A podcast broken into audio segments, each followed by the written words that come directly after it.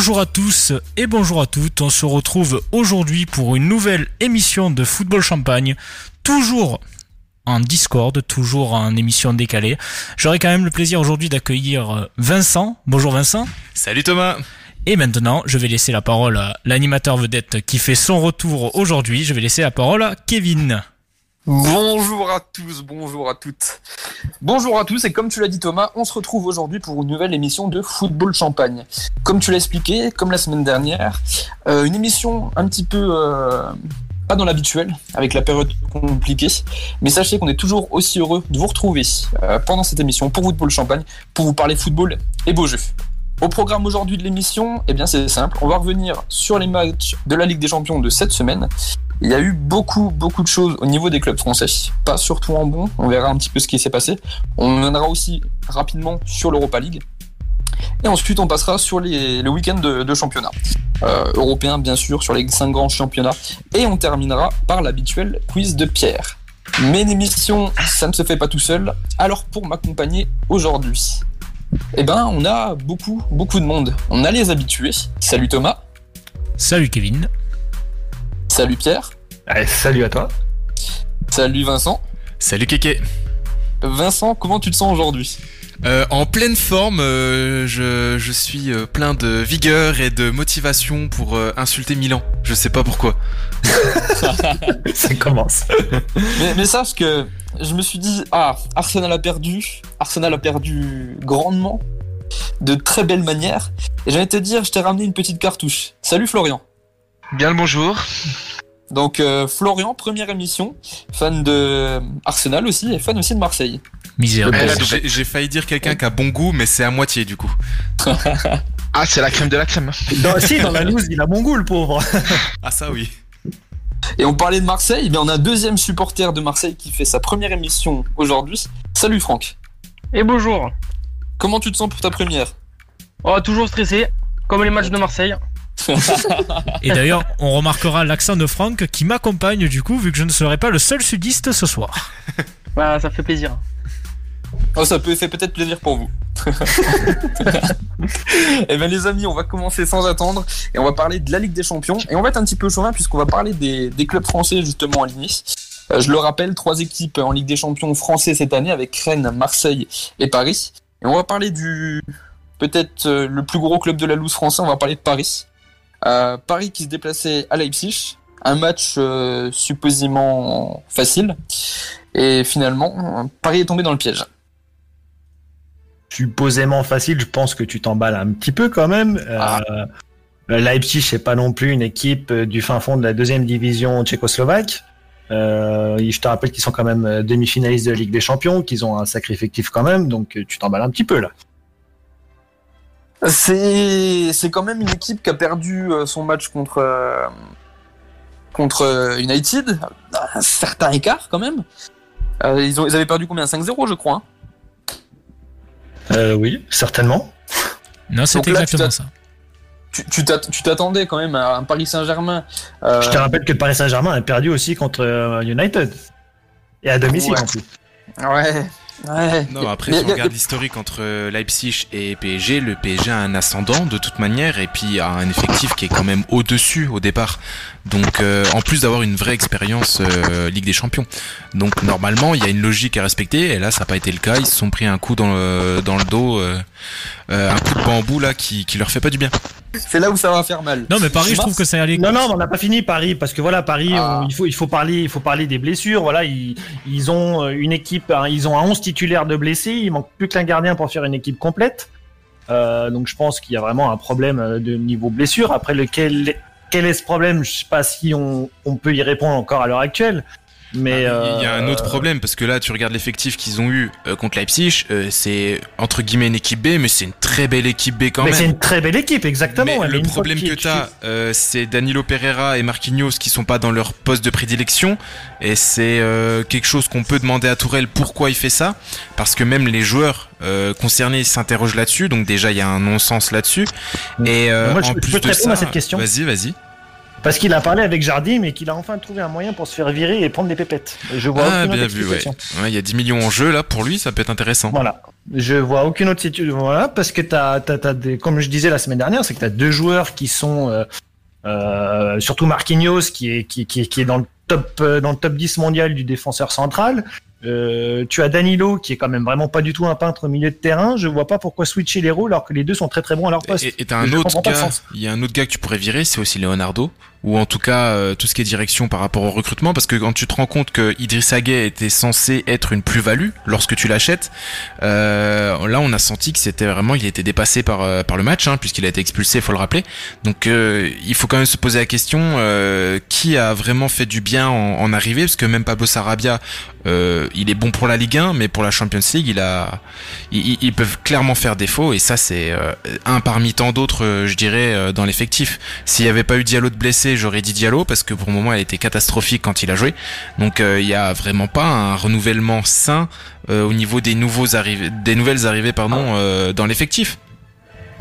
Je, je suis un peu d'accord avec toi, à part euh, Moise Ken. Euh, Bah, Moise Kean, déjà c'est un prêt, il sera récupéré à Everton, donc sur la durée c'est pas intéressant.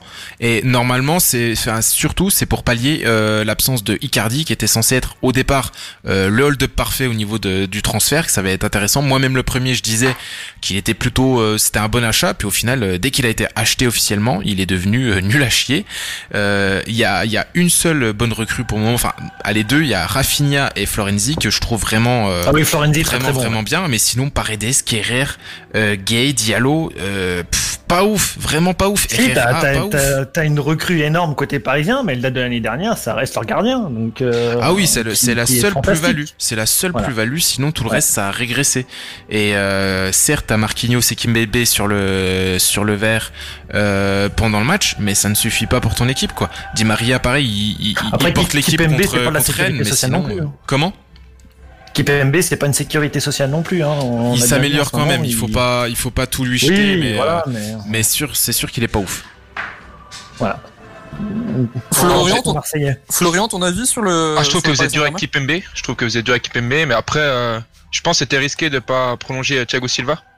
Car euh, il est beaucoup critiqué en Ligue des Champions, mais bon, euh, au final, euh, ça reste un grand joueur et en Ligue 1, il faisait largement le taf. Quoi. Ouais, t'as raison. D'ailleurs, euh, à Chelsea, depuis qu'il est titulaire, euh, ils Ouais. vont de mieux en mieux défensivement. Donc, euh, il avait encore euh, des choses à donner. Mais euh, il fallait de toute façon quand même une cassure et un renouvellement. Mais euh, le problème, c'est que les gens qui étaient censés le remplacer, euh, et j'entends encore par là Diallo et Kerrer aussi, qui, qui peut être central, euh, ils ont, ils sont pas à la hauteur de, de ce départ. Je sens carrière, là, il a une pubalgie, donc il sera pas là pendant plusieurs mois. Ouais, enfin. L'équipe, CFA va bientôt être titulaire à ce rythme-là. Ouais. Just- Justement, pour reprendre sur les années un petit peu précédentes, vous parliez un petit peu de, de Thiago Silva, etc. Il y a un, deux, trois ans, etc. T'avais quand même une charnière centrale qui était Marquinhos, euh, Thiago Silva, et t'avais justement un troisième qui pouvait faire la pointe avec Kipembe, qui faisait des, enfin, qui était irrégulier, mais qui avait quand même des belles, euh, des belles performances sur, euh, bah, surtout sur des matchs de Ligue des Champions. Aujourd'hui, le problème, c'est que t'as Marquinhos, t'as Kipembe, et après, bah, en fait, t'as plus rien, quoi. Kerrer, j'en parle même pas parce qu'aujourd'hui, euh, il a pas sa place. euh, pour moi, il a pas sa place au Paris Saint-Germain. Et Diallo, pour moi, est encore un petit peu, euh, un petit peu trop juste pour la Ligue des Champions. Après, c'est ce qu'on disait aussi avec avec Kipembe, mais ça nous a aussi montré un petit peu le contraire. Au- Aujourd'hui, qu'est-ce qu'il faut pour cette équipe pour qu'elle passe justement un autre, euh, un autre niveau On parle pas des blessés, etc. Comment le PSG peut aller de l'avant et justement aller gagner des matchs de Ligue des Champions qui qu'elle gagnait il y, a, il y a un ou deux ans, quoi. Hmm, Peut-être une paire de couilles, par exemple. Ouais, bah j'ai envie de te dire, c'est c'est marrant que tu dises ça. C'est ce qu'on disait il y a déjà deux ans, euh, quand on a commencé l'émission Football en Champagne. On disait déjà ça. Il manquait quelque chose sur le terrain. Euh, au niveau du Paris Saint-Germain. Moi, je sais plus c'était quel match, je crois que c'était déjà le match de contre United. hein. Il manque quelque chose à cette équipe et enfin, on, je vois pas quoi d'autre quoi. Aujourd'hui, t'as une équipe un- qui tourne au ralenti. Ils ont aussi un gros manque de chance. Ils ont aussi un gros manque de chance. Plusieurs fois, euh, ils se sont Ouais. fait avoir par des décisions arbitrales. euh, Même si je suis pour Marseille, faut avouer que des fois c'était un peu limite. Quoi. Ouais, mais plus grand plaisir, moi, je- moi, je pense plus que- grand plaisir. ouais, Franck. Ouais, moi je pense que pour euh, pour gagner déjà, faudrait passer par un recrutement peut-être plus intelligent parce que je suis désolé, mais quand je vois le recrutement et le mercato chaque année du PSG, j'ai l'impression qu'ils essayent à droite, à gauche de prendre plus ou moins les meilleurs, de faire du rafistolage. Et au final, depuis qu'on n'a plus les milieux, Thiago Motta, etc., bien que c'était pas mes favoris, euh, je, moi je vois un PSG euh, diminuer. Et quand je vois les milieux qui ont été achetés, par exemple Rafinha il y a pas longtemps, je comprends pas. Bien que j'adore Rafinha. Ouais, c'est pas une mauvaise pioche non plus, Rafinha, mais je pense surtout que le. le c'est pas une mauvaise pioche, mais bon, il y a beaucoup de joueurs, quoi. Oui, oui, il y a beaucoup de joueurs, mais c'est surtout euh, Tourelle. Il, enfin, il a rien, il a plus rien à faire là. Moi, moi j'ai envie de dire un truc, tu vois, tu regardes le mercato, euh, Franck, tu parlais du mercato. Pour moi, il y a un, quelque chose qui le montre, qui le met un petit peu en exergue, justement, c'est ces erreurs de mercato. C'est qu'aujourd'hui, ton meilleur joueur en Ligue des Champions depuis plusieurs années, c'est Di Maria. Di Maria, ça fait déjà des années qu'il est là. Et à Mais c'est le meilleur joueur de Paris sur les quatre dernières années, c'est sûr. C'est après, en, sur, certains matchs, etc., euh, des fois je trouve qu'il manque un peu de régularité. Mais en tout cas, sur la Ligue des Champions, aujourd'hui, c'est lui qui arrive à te faire, euh, te faire aller, euh, qui arrive à te faire aller de l'avant, quoi. Ah, bien sûr que quand on voit jouer un Real Maria, il n'y a, y a, rien à dire en tout cas. C'est lui qui mène l'équipe, qui mène le bateau. C'est ça. Et puis la deuxième, la deuxième, le deuxième symptôme aussi, c'est Icardi. Hein. Aujourd'hui, tu as un joueur qui, qui, qui vient d'acheter, quoi. Il, ça fait quoi, ça fait même pas un, an qu'il est là. Euh, tu l'as payé pour une quand même assez énorme somme, et aujourd'hui, tu as un joueur, tu sais pas quoi en faire. C'est une catastrophe, hein. c'est une catastrophe. Hmm. Donc euh, après bon bref, on va pas trop parler de, du Paris Saint-Germain pendant des heures, on en parle déjà beaucoup à chaque émission. Euh, je vous propose de partir par l'autre défaite française. Et là, on va, on a deux grands supporters de ce club. Et ben, c'est Marseille. Marseille qui se déplaçait à Porto. Villas-Boas qui est retourné sur ses terres. Et malheureusement, il est parti avec un petit goût de sel dans la bouche, euh, avec une défaite 3-0. On va se régaler. je peux juste me permettre de donner deux, trois petites statistiques? Ah, On t'écoute. Euh, Marseille n'a cadré aucun de ses tirs contre Porto, donc c'est une première en Ligue des Champions depuis qu'Opta analyse la Ligue des Champions, c'est-à-dire 2003. Marseille a encaissé 7 buts sur ses 9 derniers tirs subis. Mandanda a un pourcentage d'arrêt de 36% en Ligue des Champions. Payet a tiré 33 fois sans marquer dans toute sa carrière de Ligue des Champions, 18 matchs, 0 but et un penalty loupé. Petite pointe d'optimisme pour Marseille. Marseille devient la troisième équipe française à n'avoir marqué aucun but après ses trois premières journées de phase de groupe de Ligue des Champions. Euh, après Lille et Bordeaux. Donc, à jamais les premiers, c'est pas tout à fait vrai. Il me semble que tu as oublié une stat en Ligue des Champions. Ah, la stat, le, nombre 1. Elle est là. Ah, elle est là. Comme l'étoile euh, du championnat de France, monsieur. Ça y est, elle est partie. Ah, j'avais les premiers, ouais. Eh ben, c'est pas moi qui l'aurais dit. Par contre, si je peux dire un truc sur euh, Marseille, bien que je sois supporter, euh, je n'ai plus le mot depuis toujours.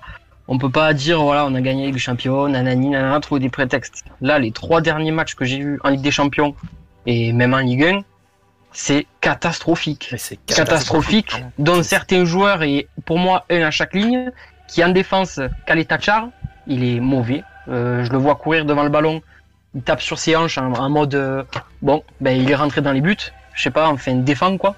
Après au milieu, putain c'était qui qui avait euh, que j'ai dit qu'est-ce qu'il fait là? Bah, l'interroger Oui, Payette, Payette, et alors ma bête noire, Benedetto. On parlait de Costas Mitroglou, mais Benedetto, j'ai l'impression que, que c'est moi au football, quoi. Donc, euh, pour vous dire mon niveau, il est nul. Je suis ah. nul, donc il est comme moi. Je confirme, j'ai joué à de Marseille. Je confirme. millions, j'aurais pu gagner 6 millions, quoi. Je confirme. C'est une catastrophe. Hein. Je confirme, ah, j'ai joué avec lui à Fourques. Je peux vous dire, c'était euh, de très belles années et, son niveau était pas exceptionnel. Bon, le mien non plus, mais euh, il y avait pire que moi. Est-ce qu'il t'a mis un ben but voilà. On était défenseurs tous les deux, je lui ai mis un petit pont. Ah bon, bah, d'accord. ah, aux entraînements, je l'ai dribblé, il est, pas très bon quand même, Thomas. Ah, ça, oui, ça, Mais euh, Benedetto, j'ai envie d'être un peu plus indulgent avec lui parce que. Ah. Euh, parce que malheureusement, euh, il a personne qui lui fait une passe. Tout simplement, qui lui fait une passe correcte. Comment veux-tu, pour un pur numéro 9, ne pas briller sans avoir. Euh, alors peut-être, mais quand on le voit dans, les duels ou dans les ballons aériens, etc., euh, non quoi, non. On dirait qu'il a l'entraînement quoi. Et c'est pas possible. À ce niveau-là, c'est pas possible. Mais je pense que le mec a surtout tapé, c'est paillette. Ce mec se fout de la gueule du monde. C'est Il se fout de la gueule du sport. C'est une insulte. Ce mec est une insulte. Sauf que l'année dernière, tout le monde kiffait Payet, c'était le meilleur joueur de la saison. Il a porté l'OM à deuxième place. Donc certes, en début d'année, là, il est pas terrible, comme toute l'équipe d'ailleurs. Ouais, mais on, parle de année, on parle de cette année. c'est vrai, mais je trouve euh, on oublie L'année dernière, excuse-moi, il a fait un très très bon match contre Lyon. Euh, il a pas. Quoi Il est dans l'équipe de la Ligue 1. Il est, il est dans l'équipe de la Ligue 1 et beaucoup de monde le voyait comme l'un des meilleurs joueurs. Regarde Avec ses stats, regarde ses stats. hein. Franchement. euh. Je trouve Mais- qu'il est quand même très irrégulier comme gardien. Ah bah par contre là cette année c'est une cata, hein, mais comme euh, à l'image de l'équipe. Hein. Mais oui c'est une de cata. toute hein. manière, Payet, enfin, a toujours une année été oui, ça. une hein. année non. Il, il a un bah- manque, il a un déficit physique. Euh, en général, même pendant la période euh, Ah, pas un ils ont fait déficit les, de. Euh, oui, ils ont fait Oh, euh, l'épopée- l'épopée en Europa League jusqu'en finale. Euh, ils jouaient une heure de temps. Ensuite, c'était euh, Lopez et Sanson qui couraient pour lui et lui, il marchait sur le terrain. Euh, on sait déjà qu'il avait un déficit physique et que là, tu rajoutes deux années maintenant, donc forcément, euh, ça va pas en s'améliorant. Et il a personne pour courir à sa place, donc forcément, c'est encore plus compliqué. C'était, c'était prévisible à l'avance que Marseille, ça allait être une année pourrie, étant donné euh, déjà un petit retour de karma par rapport au chambrage de la finale PSG Bayern. Mais ça, euh, je suis même pas fan de PSG, mais voilà. Et, euh, et en plus de ça, euh, il y a pas eu de il y a pas eu de, de, de recrutement vraiment majeur. Il y a, un- il y a, euh, comment il Ils ont s'appelle plus de sous. Il y a, il y a un petit milieu de terrain qui est venu, euh, Gay, c'est ça, pas Gay. Euh, Euh, Pape, ouais, Gay, mais, Gay qui, est, qui est super intéressant, ah. mais encore jeune et frêle. Et derrière, tu perds quand même Lopez. Donc du, au, au final, t'as même pas renforcé vraiment ton équipe et tu Bah, t'attends à, jouer maintenant l'Europe et tout. L'année dernière, ils jouaient la deuxième place, mais ils jouaient pas l'Europe, ils jouaient rien. Donc forcément, c'était facile de faire la saison. Là, ils ont puis euh, je- toutes les coupes à jouer. Et puis je veux pas dire, mais merci le Covid pour avoir arrêté la saison, parce que je suis pas sûr que si on- au bout de 38 journées, Marseille soit toujours deuxième du championnat Ça, l'année c'est dernière. clair. Ils ont eu beaucoup de réussite quand même l'année dernière. En tout Donc je pense que s'il n'y aurait pas eu le Covid, peut-être qu'on aurait continué sur la même entame de saison de la saison dernière. Donc ça, on peut pas, on peut pas le savoir parce qu'avec petits, peut-être que vous, après ouais, avec des si, mais vous auriez été beaucoup plus à l'aise peut-être en Europa League euh, avec un effectif réduit comme le comme celui-là. Ah oui, c'est sûr Ah, que mais là, de c'est toute façon, sûr, pour la Ligue oui, des oui. Champions, c'est trop faible. C'est clair. Là, parce que normalement, euh, théoriquement, au vu des effectifs euh, des adversaires, il devait être deuxième. Il pouvait clairement jouer la deuxième place, voire aller euh, catastrophe troisième place pour euh, être basculé en Europa League. Mais Olympiakos, tu vas pas me dire que les joueurs qu'il y a, c'est c'est déjà des pré-retraités. Ils- C'est des Ah, anciens de Ligue 1. donc, Olympiakos, euh, euh, le duel euh, Payet-Valbuena. On se dit Valbuena, il a 4 ou 5 ans de plus. Ah ben Euh, il a- a lui il court et, et lui il a toujours eu le physique. Donc euh, ça peut être un gros regret pour euh, les clubs de Ligue 1 qui l'ont lâché euh, peut-être un peu trop tôt. Et Valbuena, à l'heure actuelle, oui, il est carrément meilleur que Payet. Ah oui, il y a rien à voir. Et il y a pas faute. Euh, attends, calmons-nous, hein, c'est sur un match. Hein. Vous l'avez pas vu toute l'année à l'Olympiakos et puis à Payet Euh, l'année dernière était énormissime. Tu, tu parlais de stats justement, Valbuena a Ouais, beaucoup euh, beaucoup de passes décisives dans le championnat grec. Ah, mais regarde Mitroglou, regarde les stats de Mitroglou au Portugal et euh, en Grèce. Bah regarde a les stats stats de de fou, alors qu'il est Mitroglou, nul. elles sont meilleures que celles de Benedetto actuellement euh, ah bah Ligue 1. clairement, moi je voulais en venir que là Ah, Benedetto, il est pour moi la première saison, c'était une bonne première saison, il met quoi 11 buts, un truc du genre je crois. Et euh, dans le jeu ça allait bien, mais là en ce début d'année il a c'est trop faible, il loupe les il avait- occasions, il est trop faible. Il avait apporté une grinta quand il est arrivé en plus. Ah bah moi sa première saison je trouve la trouvé ok, genre pas trop mal quoi. Sachant qu'il Il a- avait pas eu de prépa en plus. Ouais, et puis qui, c'est la première fois qu'il partait en l'Europe en plus. Euh, par contre, j'ai une question pour vous les Marseillais. Euh, Valère Germain, il en est où? Bah, Bonne c'est question. le Joker hein, Ouais, Bah, Joker euh, il- depuis le début de sa carrière. c'est ça. Donc euh, Villas-Boas, il avait des très bonnes idées, euh, mais là, je trouve que euh, lui, c'est pareil. Là, il commence à accuser le coup, quoi. Ouais, mais euh, après, si Marseille gagne son match en retard, Marseille est deuxième du championnat. Même en jouant mal, Marseille est très bien classé. hein. Oui, on, bah, on en- on en c'est parlera terrible, hein, après mais- du championnat. euh, Ouais. Florent, revenons un petit Ouais, peu sur le match et revenons un petit peu. On n'a pas parlé de, de Villas-Boas. Euh, sur les derniers matchs, justement, on voit un Villas-Boas un petit peu énervé devant la presse. Euh, on Il- voit qu'il commence à perdre un petit peu le. il protège ses joueurs. Ouais. Alors moi j'ai une question. J'ai une question. Aujourd'hui, Villas-Boas, est-ce que ça va tenir jusqu'à la trêve ou pas? Bien sûr. Ils ont ça pas le pourrait choix. tenir. Après, c'est le problème, je pense que c'est les joueurs. Ça, ça va tenir jusqu'à la fin de saison, Villas-Boas. Euh, c'est sûr et certain. On l'a dans le championnat, ils sont bien, ça va tenir largement. C'est sûr. Ils ont pas une thune, Marseille. Ils peuvent pas se permettre de le virer déjà. Et puis pour prendre qui? Mais Clairement. Non, non, mais Pascal Dubras. Bah, il est sous contrat. Il est en Ligue 2. Ouais, non, Ah, mais tranquille, il a signé. c'est comme ça qu'il traîne. Antonetti, il est à Metz? C'est mort. Il y a plus Ah, personne. merde. Eh, eh, il y a coach, Camboiré. hein. Il y a coach Camboiré. hein. Ah, coach Camboiré. Ah oui. Non, mais ça, il a fait une bonne première saison. Si au bout de, euh, allez, deux mois de saison, là, on pense déjà à le virer, c'est grave, quoi, je pense. Mais du, du coup, Florian, tu, tu vois comment Marseille repartir, toi? Pour aller de l'avant, qu'est-ce qu'il leur faudrait? Là, Sortir Ouais. de la Ligue des ah, Champions. là, il faudrait beaucoup de choses. Il faudrait de la technique déjà, parce que euh, c'est assez euh, pitoyable techniquement. Mais après, là, il manque de tout. Dans le jeu, il manque de tout, clairement. hein. Il n'y a pas d'impact. Euh, pourtant, en plus, je trouve que le recrutement, autant il n'y avait pas beaucoup de sous, autant il a été malin. Parce que Balerdi, franchement, sur ses premiers matchs, Ouais. c'est largement encourageant. Cuisance, euh, je pense qu'il a du foot, hein, ça se voit. Et Gay, euh, c'est gratuit. À mon avis, c'est une bonne pioche. Mais je sais pas, euh, là, euh, en fait, le problème c'est que, que Sanson, Sanson Rongier, ça marchait bien l'année dernière, et là cette année ça marche pas bien, alors que Alors, pourtant, euh, En parlant la de Rongier, est-ce que je peux dire quelque chose sur Rongier? Ouais, bien Vas-y. sûr, Franck. Alors sur les derniers matchs et notamment en Ligue des Champions, euh, alors je sais pas s'il a déjà joué à la Ligue des Champions, mais il me semble pas parce qu'en plus il était avec Nantes. Mais il faudrait qu'il, je sais pas, je, j'ai l'impression qu'il fait beaucoup de passes vers l'arrière, il va jamais de l'avant. C'est toujours en arrière, en arrière, en arrière. Donc je sais pas ce que vous en pensez, dites-moi, mais C'est le symptôme d'une équipe qui va mal, tu vois.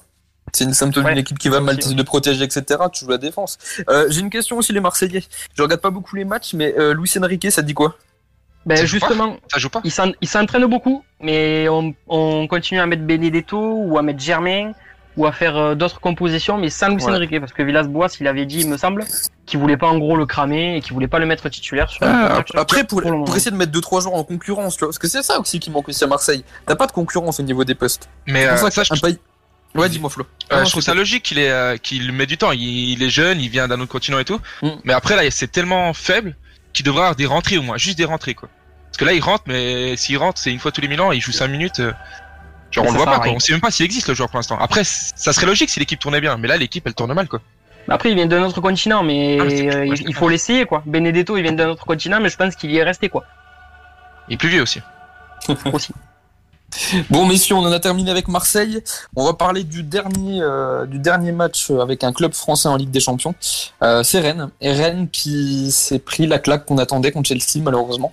Euh, ouais, un 3-0 euh, qui fait mal. Ouais, l'arbitrage. 3-0 qui.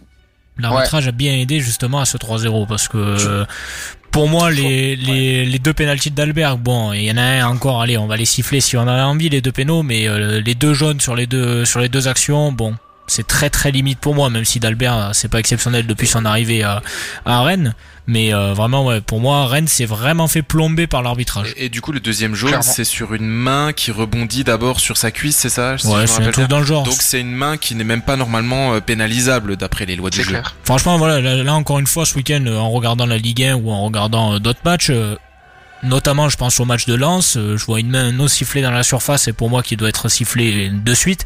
Et quand je vois la main de Dalbert en Ligue des Champions qui est sifflée, bon, je me dis, euh, pff, les arbitres, faut vraiment qu'ils se mettent tous à niveau au niveau des mains parce que c'est c'est vraiment catastrophique. hein. Enfin, c'est- c'est c'est- c'est horrible. Depuis Sachant qu'il- que Zuma fait une main qui n'est pas sifflée et que Lampard à la fin du match reconnaît que s'il avait été entraîneur de Rennes, il serait furieux quoi. Ah ben Donc, euh, là, clairement, c'est c'est un vol, c'est un vol. Et de toute façon, euh, Stéphane, on l'entend pas souvent gueuler euh, dans la presse. Là, il me semble qu'il a, qu'il a un peu, qu'il a un peu, qu'il avait mauvaise quoi. Mais c'est normal quoi. Enfin, pour moi, bon, je dis pas qu'ils iraient, qu'ils allaient gagner à Chelsea. hein. Il y avait déjà peu de chances qu'ils aillent s'imposer à Stamford Bridge. Mais euh, il y avait moyen de pouvoir accrocher quelque chose à Chelsea si euh, s'il n'y avait pas eu ces événements là quoi. Et le, euh, faut qu'on note aussi le match de, bah, le match de l'ancien gardien de Rennes, du coup. Euh, Mendy qui fait encore de très belles performances avec, avec Chelsea. Bah, façon, et qui est doucement en train de qui est doucement en train de devenir titulaire indiscutable. Bon après il n'y avait pas non plus énormément de concurrence avec Kepa. Euh, vu le niveau de Kepa euh, sur les derniers matchs. Euh, J'aimerais revenir aussi sur le bah, l'absent de du côté de Rennes. Moi c'est euh, c'est Kamavinga euh, qui je trouve manque beaucoup. On l'avait vu justement sur le premier match euh, de Ligue des Champions. Et si je dis s'est blessé juste après ça, donc il a loupé, euh, il a loupé euh, Séville et donc là il a loupé Chelsea. Et je trouve qu'en fait il manque beaucoup. Et on le voit, en fait, on le voit sur le, bah, sur le match, hein, sur les différents matchs. Je trouve qu'il manque beaucoup à, à cette équipe. Et c'est quand même fou pour un joueur aussi, euh, aussi jeune. Bah, ce qui manque aussi à Rennes, c'est euh, voilà, il y a Kamavinga comme tu dis et c'est Doguerassi qui est plus trop efficace depuis ces derniers matchs.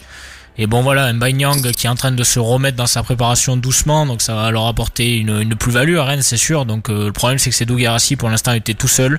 Il avait fait un gros début de saison avec euh, il me semble 4 ou 5 buts marqués en 3 4 matchs et euh, mais là voilà, là depuis euh, depuis ces derniers matchs, on le voit plus et il pèse plus trop dans le jeu de Rennes. Donc le fait que Mbanyang revienne pour le pousser peut-être un peu sur le banc ou qu'il se qu'il joue à la concurrence, voilà, comme, tu disais tout à l'heure, Marseille n'avait pas ce truc-là. Rennes a le, a le bénéfice de l'avoir, donc voilà. Donc déjà, je pense que ça fera du bien à Rennes d'avoir un attaquant qui puisse euh, qui puisse profiter de ça et qui puisse euh, progresser. Et d'ailleurs, deux petites questions sur Rennes. Euh, Kamavinga et euh, le défenseur euh, qui vient de la Juve, je sais plus nom, Rugani. ils- sont Rugani. Rugani, toujours ouais, blessé, oui. ils sont où? Ouais, ils sont blessés, ils sont blessés. Beaucoup de blessés du côté de, ouais, du côté de, du, de, de Rennes avec, euh, si je dis pas de bêtises, Nyang. Mais après Nyang, on va voir s'il joue encore. Euh, Kamavinga, Rougani Nyang, euh, les absents qui commencent. euh, comme je disais, Nyang est en train de finir sa préparation, donc Nyang, on devrait le voir dans pas trop trop longtemps, je pense. Et je pense qu'il va faire du bien aussi à cette équipe. Il y a Mawassa aussi, Fetou Mawassa qui est blessé, et Fabien Tess. Donc c'est vrai qu'il y a, il manque quand même quelques, euh, quelques, façon, euh, quelques personnes. C'est De sûr. toute façon, ouais. Rennes, là, c'est une victoire sur les huit derniers matchs, euh, toutes compétitions confondues. hein. Donc là, ça, ça ralentit. Ouais, c'est comme je Ouais. te disais, c'est euh, le, le fait que Guérassi n'est plus efficace, ils ont plus de tueurs devant et du coup ils galèrent à gagner leur match quoi. Est-ce que vous avez d'autres choses à dire sur ce match?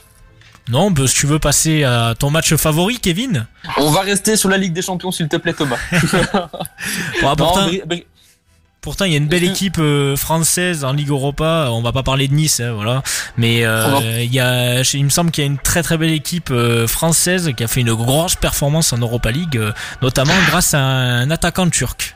Ben, exactement, une très très grosse performance. Mais déjà simplement sur la Ligue des Champions, euh, des grosses victoires, des grosses victoires euh, ce- cette semaine. On a Liverpool qui va s'imposer 5-0 à l'Atalanta. Euh, on a bah, Manchester United, grosse surprise aussi dans le groupe du Paris Saint-Germain, qui va perdre euh, contre Başakşehir. Euh, Dortmund qui gagne facilement contre Club de Bruges, euh, Club de Bruges, excusez-moi. Barcelone qui s'impose contre le Dynamo Kiev. Et moi j'aimerais bien revenir sur deux matchs avec vous.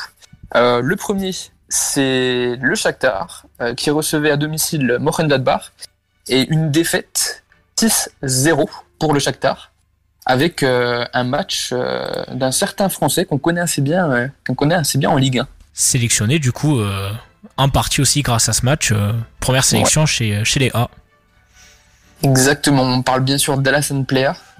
Pour une fois, pour une fois, on parle pas de Marcus Thuram parce que Marcus, Marcus- Thuram fait aussi, fait aussi une, grosse performance cette saison. Euh, si je dis pas de bêtises, il doit être aussi élu meilleur joueur de, l'année euh, du côté de, de Mönchengladbach. Mais ouais, on n'attendait pas, euh, on n'attendait pas les deux, les deux Français à ce niveau-là. Et aujourd'hui, justement, ils arrivent à prouver dans une équipe, une équipe qui joue quand même plutôt bien. Une équipe qui arrive à se placer dans les, dans les quatre premières places en Bundesliga, ce qui est quand même pas chose facile. Ben, qui a, il y a de quoi faire et qui sont, qui sont sélectionnables et même sélectionnés. Ah oui, à la Player, il a mis un triplé quand même. Non? Ouais, exactement. Quand même.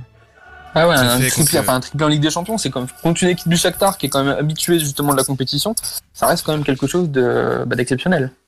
Est-ce que vous avez d'autres choses à dire sur ce match On peut passer au Ouais, deuxième match? Ouais, pas surprenant au vu du match qu'ils avaient déjà fait contre le Real en fait. Ils avaient fait 2-2, on pensait Ouais. que c'était une méforme du Real, mais c'est surtout une belle performance de Mo- Mönchengladbach. Exactement. Et ben justement, tu parlais du Real, on va continuer dans ce groupe-là puisqu'on va parler du deuxième match dont je voulais vous, parler un petit peu. C'est le Real de Madrid contre l'Inter.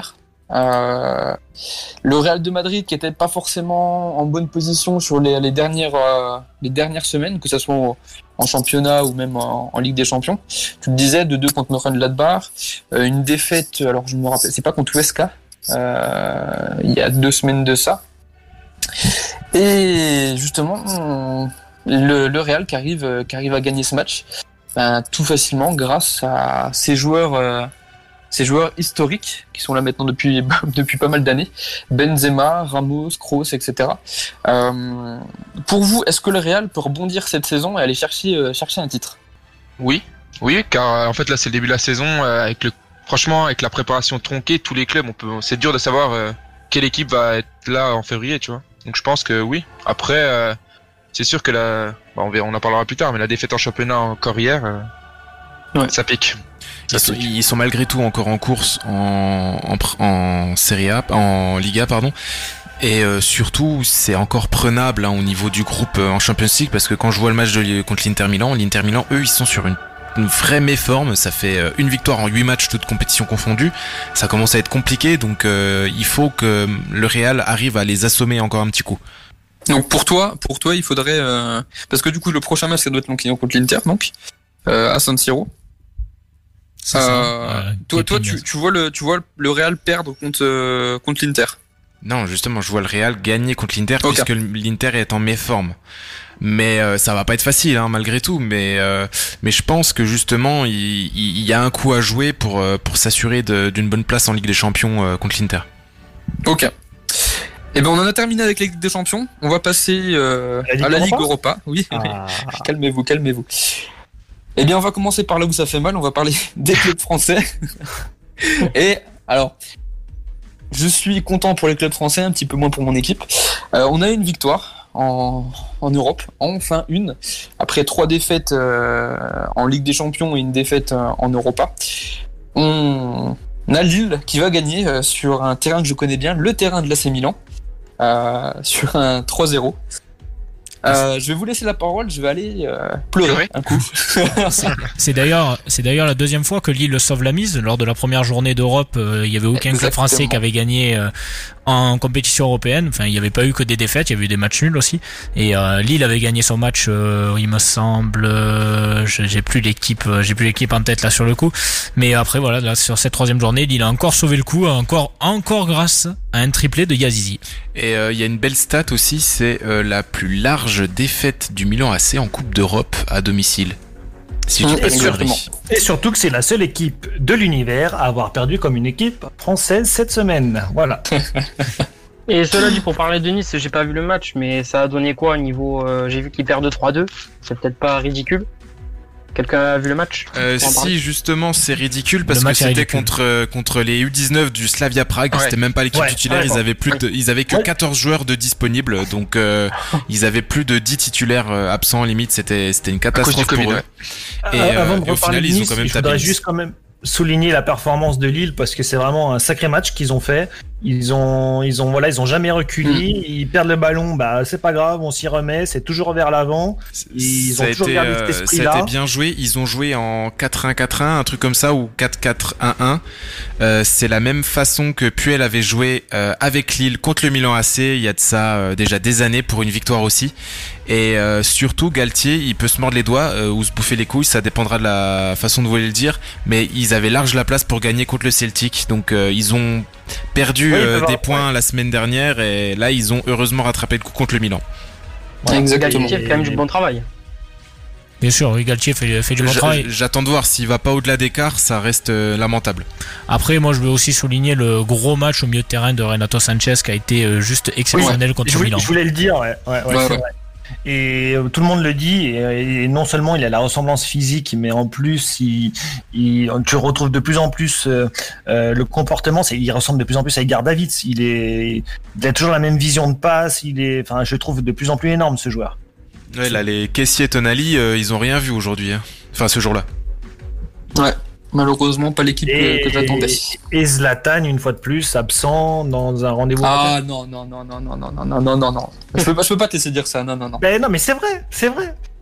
Mais Ah, il a été mais décisif contre tous les grands clubs en Serie A euh, depuis euh, Ouais, six ouais. mois. euh, C'est impossible de dire ça. Un match sans but, un seul match sans Oui, but. dans- et dans on le championnat des retraités, mais pas en- Sachant pas que c'est c'est pas non plus un grand club comparé à la Juve ou à la Lazio.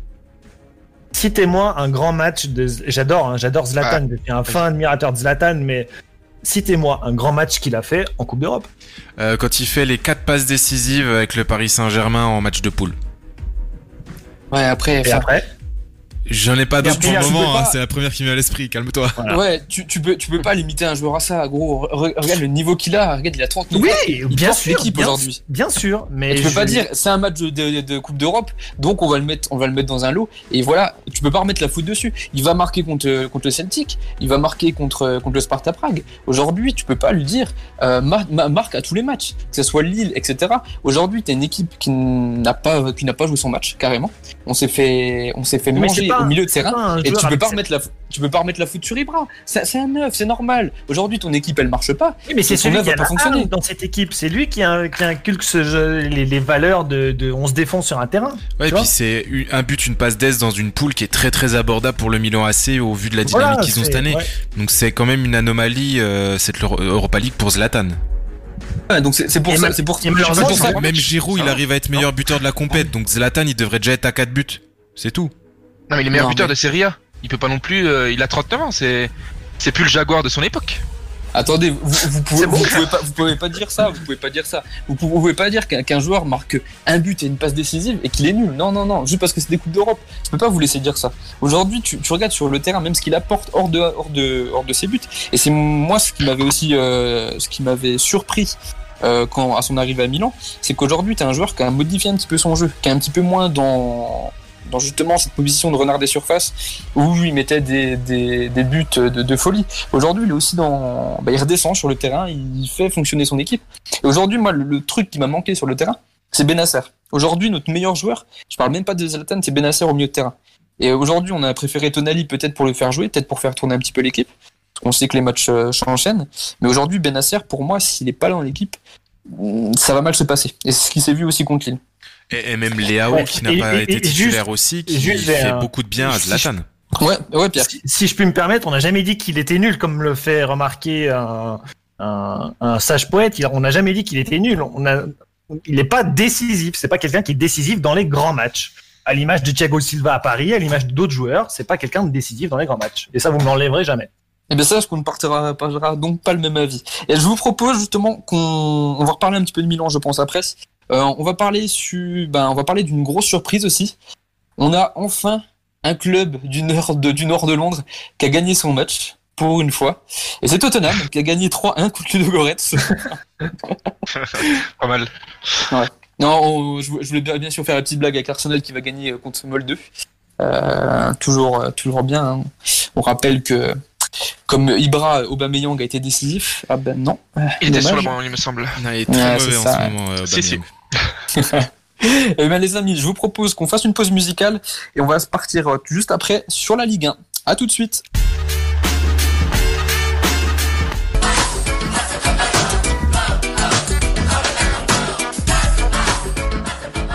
Et oui, quoi de mieux que d'entendre le chant des Boretti pour euh, la première de cette Palmaronda? Tout d'abord, pour la petite histoire, la Palmaronda, qu'est-ce que c'est? La Palmaronda, c'est le football en occitan. Bon, nous allons pas que parler des clubs occitans parce qu'on ne parlerait pas de beaucoup de monde. On va parler des clubs sudistes en général. Je parle bien sûr de Nice, Marseille, Monaco, Nîmes et Montpellier. On s'arrête ici parce que, comme vous le savez, pour un vrai sudiste, euh, le sud, ça s'arrête à Lyon et encore, même pour certains, ça s'arrête à Avignon. Enfin bref, trêve de bavardage. On va arrêter maintenant le chant des cigales pour revenir au chant des Boretti. On va partir tout droit vers la cité phocéenne. Et oui, les Marseillais qui ont gagné ce week-end un but à zéro contre Strasbourg. Mais avant de revenir à cette performance, on va quand même euh, revenir euh, sur euh, la grande performance en Ligue des Champions des Marseillais contre Porto, 3 buts à 0. D'ailleurs, on va interviewer notre ami René. Qu'en penses-tu René de la performance de tes joueurs? On s'est fait défoncer. Je suis dans une colère noire. Vous avez été nul à chier. Inconcevable que des professionnels aient cette attitude comme celle que vous avez eue hier. Foirés que vous êtes. Vous êtes des enfoirés. Voilà, moi je vous le dis. Vous êtes des enfoirés. Aujourd'hui, tout Marseille a honte. Et oui René, bon allez, on va te faire garder le sourire en revenant sur la victoire de Marseille 1-0 à la Méno, sur leur seul tir cadré de ce match. Pas une grande perf On n'a pas le droit de, de faire les efforts pour gagner un match. Et quand on gagne un match avec les efforts, euh, le match était sauvé par les autres. Mais qu'est-ce que vous dites? Et qu'est-ce que vous dites sincèrement? Mais il faut arrêter à quelqu'un point. Faites, faites des analyses concrètes. Si vous avez des agendas des autres clubs, euh, arrête avec ce type de choses. Bon, il faut, faut, faut être objectif. Mais tu penses que, mais, mais vous pensez que gagner Strasbourg à l'extérieur avec la série qu'on comporte de trois matchs, c'est facile? Oula André, tu vas pas quand même commencer à m'enfader euh, sur la performance de tes joueurs. Je trouve quand même que c'était une euh, mauvaise performance pour les Marseillais. Décevant pour qui? Pour toi? Prendre tes amis et tu peux euh, prendre les groupes de décevants là-bas et les groupes de contents sont le vestiaire de l'OM. Mais non, non. Tu dois chercher Barcelone et Juventus pour chercher plus contenu. Bon, ben écoutez, on va pas contredire euh, aeternam euh, notre ami André Villas-Boas. Et on va partir maintenant à une heure et demie de voiture. Et comme vous pouvez l'entendre, on va partir chez les crocodiles. Les crocodiles nîmois qui se sont pris une rouste C'est la catastrophe, Ada, il faut en parler tous ensemble. Catastrophada, comme le dit si bien Momo, à domicile 5 à 1 contre le SCO d'Angers. Et oui, ils sont partis à la guerre, mais bon, ils ont été euh, autant efficaces euh, que la Belgique lors des deux guerres mondiales. Enfin bref, je voulais quand même revenir sur cette euh, performance avec le but de Loïs Diony, qui a été remplaçant lors de ce match. Pour moi, perdre 5 1 à la maison avec un but de Diony, c'est descente directe en Ligue 2. Et leur sentence est irrévocable. Et même Denis le confirme. Enfin bref, ne, ne traînons pas de ce côté-là du Bidourle. On va maintenant partir du côté du club du Languedoc, le vrai club languedocien. Je parle bien sûr de Montpellier. Montpellier qui enchaîne à l'extérieur, qui enchaîne à Bordeaux. Il a fallu que le capitaine Andy Au bout d'un moment, c'est bien de parler, mais bon, voilà, il faut sortir les couilles sur le terrain. demande aux joueurs de montrer ses couilles, comme je dis. Et là, elles étaient plus grosses que celles d'un Simbao, hein, je peux vous le dire. En tout cas, les Montpelliérains enchaînent deux buts à zéro, un nouveau système, le 4-3 qui régale tout le monde. C'est bon, je me la régale et il régale même Michel, hein. je suis pas le seul à le dire. Ça régale tout le monde. C'est du beau football qu'on voit du côté de l'héros et surtout une recrue en forme avec Didi. Mais en tout cas, je vais euh, cesser de bavarder et laisser euh, l'ami Sersou euh, parler de ce match. 2 à 0, deuxième clean sheet, le bonheur absolu, visible sur tous les visages, du gardien de but jusqu'au dernier des remplaçants. Montpellier rentre à la maison après un deuxième succès à l'extérieur. Historiquement, historiquement, ça ne s'est pas passé si souvent que ça. Nous voilà totalement relancés. Certes, on a perdu le derby, ça c'est ineffaçable, mais la défaite contre Reims, elle est désormais au rayon des mauvais souvenirs. Comme il est si bien dit, la déroute de Reims euh, s'éloigne de plus en plus. Et on va finir maintenant sur le derby, le derby certainement le plus pathétique de France grâce à la ferveur connue et reconnue des ultras monégasques. Au Monaco, au Monaco, chez toi il fait toujours chaud. Au Monaco, au Monaco, ton rocher est le plus beau. Et regardez, avec de tels chants, on ne peut pas espérer euh, galvaniser euh, nos joueurs euh, pour un derby. Je parle bien sûr du derby de la Côte d'Azur, de Nice-Monaco. Derby gagné par les Monégasques. Mais je ne vais pas non plus m'attarder sur ce match, car j'ai réussi à avoir pour vous une interview exclusive du plus niçois, des Pontisaliens, Théo, qui va nous débriefer ce match. Bon, alors, on se retrouve pour le débrief du match de l'OGC Nice face à l'AS Monaco qui a eu lieu ce dimanche. Alors Monaco qui était sur une bonne phase pour le coup hein, puisqu'ils ont gagné 4-0 à Bordeaux euh, sans vraiment leur laisser d'espoir et euh, qui n'avaient pas joué en plus euh, cette semaine vu qu'ils sont pas qualifiés en Europe. On a par contre de l'autre côté l'OGC Nice qui eux avaient joué en Europe. Euh, une belle défaite 3-2 au Slavia Prague contre l'équipe Z. Alors ça c'était vraiment exceptionnel et donc qui était en recherche de confiance pour euh, se, relancer en championnat. Bon, l'équipe, ça fait maintenant trois ans qu'elle cherche la confiance, hein, depuis que Patrick Vieira est entraîneur. Avant, c'était Lucien Favre. Il n'y avait jamais de, de soucis comme ça, en tout cas. C'est sûr que maintenant, c'est un petit peu plus compliqué avec l'ami Patoche. Euh, Patoche qui nous a qui nous a concocté une superbe composition d'équipe puisque Schneiderlin, pour la première fois de sa carrière, a joué défenseur central à 30 balais. C'est un choix qui s'est avéré payant, étant donné que l'équipe a pris le bouillon pendant toute une mi-temps. Euh, voilà, on est quasiment, en tant que supporter de l'OGC Nice, en train de regretter des Lilian Lasland, des Pancho Bordonato, des Cyril Roll, euh, des José Cobos, qui certes étaient peut-être moins bons techniquement que la plupart des joueurs qu'on a sur le terrain, mais qui, à la différence de nos joueurs actuels, étaient dotés d'une sacrée paire de coronets. Et ça faisait quand même pas mal la différence en championnat sur des matchs comme un derby contre l'AS Monaco. Euh, voilà, les princesses, ils nous réussissent plutôt bien. Pour le coup, on a souvent gagné contre eux.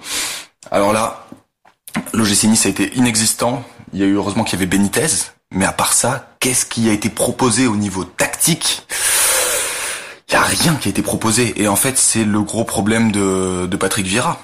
Le gros problème de Patrick Vieira, c'est qu'en fait, personne ne connaît son style de jeu, que ce soit dans les supporters, les joueurs ou au club. J'ai l'impression que personne ne sait ce qu'il veut faire. Garder la balle, ça on a compris. Mais pour en faire quoi? On n'en sait rien. Euh, donc ça va être vraiment très compliqué pour l'OGC Nice sur toute cette année. Je les vois même pas passer les phases de poule en, Europa League. Et pourtant, euh, j'aimerais bien, croyez-moi. Euh, et également en championnat, ça le fera pas. Ça le fera pas en tout cas pour aller viser le top 5 du championnat comme ce qui avait été dit dans le projet. Ça suffira pas. Ça suffira pas parce qu'on a des joueurs qui sont plus impliqués, ça sent qu'ils en ont marre.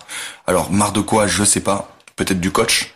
Mais en tout cas, la seule solution pour le GC Nice aujourd'hui, euh, c'est tout simplement de limoger son entraîneur, quitte à payer des frais. Voilà, c'est pas grave, c'est pas la fin du monde, mais au moins qu'on ait une équipe qui joue au foot. C'est fini C'est pas fini et non, Loulou, on ne va pas s'arrêter là. On va partir maintenant sur la petite touche FFL de cette Palmaronda. On va partir sur la Cité Rose. Et oui, les Toulousains qui se sont inclinés 5 buts à 4 à la maison sur un quadruplé de Cufo, latéral droit de Valenciennes. Il n'avait jamais marqué plus de 2 buts lors d'une saison et il en plante 4 contre Toulouse. Non C'est pas possible et si Paul, c'est bien possible. C'est Toulouse, c'est Magin Ligue 2, c'est du Toulouse FC, c'est la Ville Rose. Et c'est sur cette note qu'on finit notre tour du Sud. Je vous remercie pour m'avoir écouté et je remercie aussi tous mes intervenants. En tout cas, on repart du côté de la Ligue 1 avec les spécialistes du côté de Foot Champ. Merci beaucoup Thomas. Euh, très belle chronique en tout cas. Une première pour toi, euh, qui j'espère reviendra bientôt pour nous parler justement du foot du Sud. futur casar. non, vraiment top ta chronique, super. Merci bien. On va plus rester dans le sud, on va remonter justement à la frontière, euh, comme tu disais, avec la frontière avec le sud. On va parler du gros match de ce week-end, de hier soir. Et ben c'était le derby, Euh, le derby euh, Lyon-Saint-Etienne. Et justement, on, on a un petit fan de Lyon qui voulait nous en parler. Euh, ouais, alors de- du coup, pour équilibrer un peu les forces, là, il y a un auditeur qui, qui nous appelle euh, tout droit de Barcelone. Il est beau, il sait jouer au foot, il est bien monté. Euh, je parle pas de Samuel Umtiti, mais je parle de Fab. Salut Fab. Fab, tu nous entends? Yes. Salut. Salut. Donc, supporter lyonnais, n'est-ce pas? Tout à fait. Bon, bien content de la victoire? Très content. Tu m'étonnes. Euh, alors moi, ce que j'ai, ce que j'ai, ce que j'ai, j'ai été déjà très surpris de voir euh, Sainté à ce niveau. Je m'y attendais pas du tout. Je pense que tout le monde et surtout moi le premier pensait que ça allait être un derby plié avant même d'avoir pu le jouer. Euh, j'ai vu une très bonne entame de match stéphanoise avec de l'envie, du pressing, de l'agressivité au milieu de terrain et surtout avec les petits Gourna et Neyou. Voilà, je trouvais que les intentions lyonnaises non plus n'y étaient vraiment pas du tout. On- une fois de plus, j'aurais envie de parler des, des choix de Garcia qui sont encore incroyables, mais, mais je crois que je vais lâcher l'affaire parce que ça sert plus à rien avec ce type. Je pense que les Marseillais sont un peu d'accord avec moi, on ne comprend plus. Oh oui. Donc, euh, vous avez réussi à vous en débarrasser, vous, donc euh, c'est bien. Euh, nous, c'est pas le cas, malheureusement. Euh, quand Lyon, ça allait un peu mieux. Euh, une occasion ratée de, de Oussem Aouar en face à face avec le gardien. Euh, tout de suite contre-attaque, but sur Sainté avec un centre-tir de Bouanga.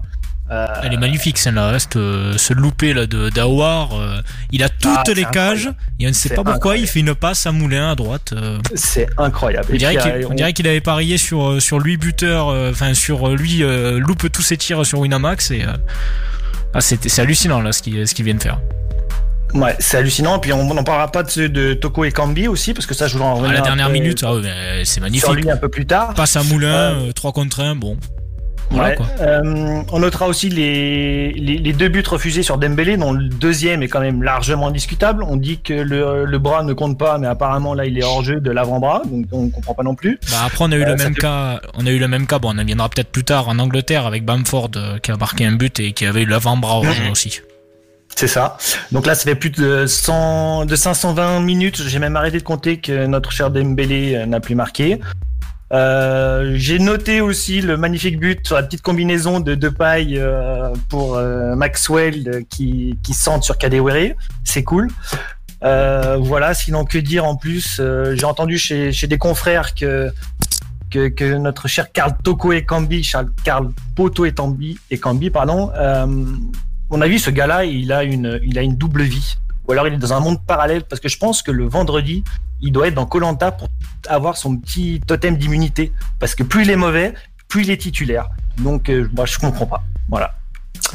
Euh, sinon, sinon, ça y est, c'est enfin Lyon qui égalise contre Saint-Etienne. Euh, en termes de victoires dans le derby. Donc on a toutes 43 victoires de chaque côté. Donc voilà, j'espère après que Saint-Etienne va, va réussir à se surfer sur ce, de ce, sur ce match pour avoir une nouvelle euh, dynamique, parce qu'il y avait vraiment des très bonnes choses côté stéphanois. Je Ah pense oui, que un bon match hein, pour Saint-Etienne. Ouais, c'est un bon match. Donc, euh, je pense qu'il va, falloir que Puel euh, se serve de ça pour rebondir, parce que là, c'est quand même leur sixième défaite d'affilée. donc voilà. Le point noir du match, voilà, que, comme tu dis, là pour c'est Boanga qui loupe ce penalty. Mais euh, sinon, euh, comme euh, comme tu l'as dit au tout début, agréablement surpris par le niveau de Saint-Etienne, qui était euh, qui euh, dès la cinquième minute de jeu est pas loin d'ouvrir le score. Encore une fois, il y a eu un très très grand Lopez hier soir qui a permis à Lyon de de rester dans le match tout le long, même si malheureusement là sur euh, la frappe de de Boanga, bah il se trouve un petit peu, mais bon, je pense qu'il veut plus anticiper, anticiper le centre. Boanga, et bon, c'est pas vraiment ce qu'il a voulu faire, mais voilà, il a il a bien joué le coup. Donc voilà, donc euh, moi pour moi voilà encore Lopez, euh, Lyon sans Lopez, euh, ce serait pas le Lyon de maintenant. Lopez est vraiment exceptionnel de match en match. C'est euh, c'est un voilà, il a une mentalité, on le sait, une mentalité un peu un peu de con, mais dans les dans les cages, c'est un excellent gardien. Il a sauvé Lyon déjà sur euh, plusieurs matchs. Là, c'est assez impressionnant Ouais, le niveau qu'il a cette C'est un des seuls qui a la hargne. Je pense que Fab, tu es d'accord avec moi. C'est un des seuls qui a la hargne dans cette équipe. Qui, voilà, il sait ce que c'est la culture du club. Il sait ce que ça représente un derby. il- voilà. Ouais, Et sûr. je pense qu'il y en a beaucoup qui devraient prendre exemple sur lui. C'est sûrement le seul à ce niveau-là. Ouais, je pense. Ouais. Parce que quand tu vois le match d'Awar, quand tu vois. Je suis, je suis d'accord avec vous. Et d'ailleurs, euh, cette image, ça se, ça se traduit surtout aussi à la fin, là, quand il célèbre devant, euh, devant le virage et que Lopez est le, seul, est le seul joueur à appeler Juninho pour qu'il vienne célébrer avec eux. Quoi. Voilà, et puis dès que Juninho descend, c'était cool aussi. Ouais. Bien sûr, bah après voilà, Juninho, euh, malgré ses choix qui sont pas non plus payants pour l'instant, euh, c'est une figure emblématique du club et c'est normal que dans, ces, dans ces moments-là, il soit, il soit célébré. Fab, tu, qu'est-ce que tu as ressenti toi? Moi, j'ai ressenti euh, bah, à la fin du match beaucoup de comment dire soulagé euh, parce que euh, parce que c'était mal, on était mal embarqué et puis euh, globalement, ça, malheureusement, ça fait pas que depuis euh, cette saison parce que moi, je fais partie des gamins qui ont grandi avec le grand OL, donc ça fait toujours bizarre depuis quelques années de de pas nous voir au niveau qu'on a connu. Et puis du coup, ça nous rend aussi exigeants. Donc le, le match d'hier était pas était pas du tout euh, confortable. Euh, moi, j'espérais, euh, comme d'habitude, hein, comme tout le monde, un, un, gros début de match. Et pour le coup, il est plus pour Saint-Etienne. Hum, voilà, donc juste soulagé. Je pense que Saint-Etienne méritait largement son match nul hier. mais mais c'est un derby. on, a pas, de match nul. Merci Bonga. Merci Bonga, mais c'est c'est un derby, ouais, c'est ça se gagne. Ça, enfin, c'est la phrase toute bête, mais ça, ça, se gagne, ça se joue pas, ça se gagne. Et heureusement, mais on est passé à deux doigts quand même de la correctionnelle. C'est ce que Lyon a réussi à faire, mais euh, encore une fois, euh, un big up à Kadewere là qui a le matin sur Téléfoot disait j'ai fait un rêve euh, que j'allais inscrire un doublé ce soir pour faire gagner mon équipe. Et il a, il a claqué son doublé, il a été très performant dans son entrée en jeu. Et ça peut peut-être aussi J'espère sincèrement que ça va sceller le sort de, de, de Karl Poto et Cambi parce que parce qu'il est vraiment très, il commence à devenir très très bon ce petit Kadewere. Il fallait juste lui laisser le temps d'adaptation, le temps de digérer le décès de son frère aussi, mais je pense qu'il a qui peut qui peut faire de bonnes de, très bonnes choses. De toute façon, moi j'avais pas spécialement de doute sur Kadewere euh, par rapport à la saison qui sort l'année dernière en Ligue 2. Euh, pour moi, c'est une simple confirmation. Après, et qu'il soit dans. Après, il y a une classe d'écart entre Ligue 2 et Ligue 1. Il y en a beaucoup qui sont plantés aussi. Et là, on a, on a par exemple l'exemple de, de qui, euh, qui excelle pas à Lorient. Mais voilà, mais euh, Kadeway, il a signé dans un club aussi qui est. Au Mout Boulout, à Nîmes aussi, par exemple. Le Mout Bozok, c'est ça. Mais. Euh, Bouzok, ouais. Mais euh, oui, il y a, il y a, il y a plein de. Y a, après, il y a d'autres facteurs. Ces, ces gars-là, ils ont signé à Lorient et à Nîmes. Ils ont pas quand même les mêmes personnes autour d'eux. C'est pas, c'est pas pareil. Sachant que cette année, pour Kadewere, c'était une année sans pression pour signer à Lyon parce qu'il n'y avait pas de Coupe d'Europe. Donc du coup, euh, Kadewere a pleinement le temps de s'intégrer et de se faire sa place dans cette équipe euh, cette saison. Oui. Euh... vu de l'école de, de, laquelle il vient, on peut peut-être comparer ça à Ferland Mendy et c'est un bon souvenir pour nous, euh, supporters lyonnais. Mais euh, mais je pense qu'effectivement euh, c'est la bonne surprise avec euh, je dirais Lucas Paqueta aussi qui a été très bon et qui, qui l'est depuis bah, depuis qu'il est arrivé.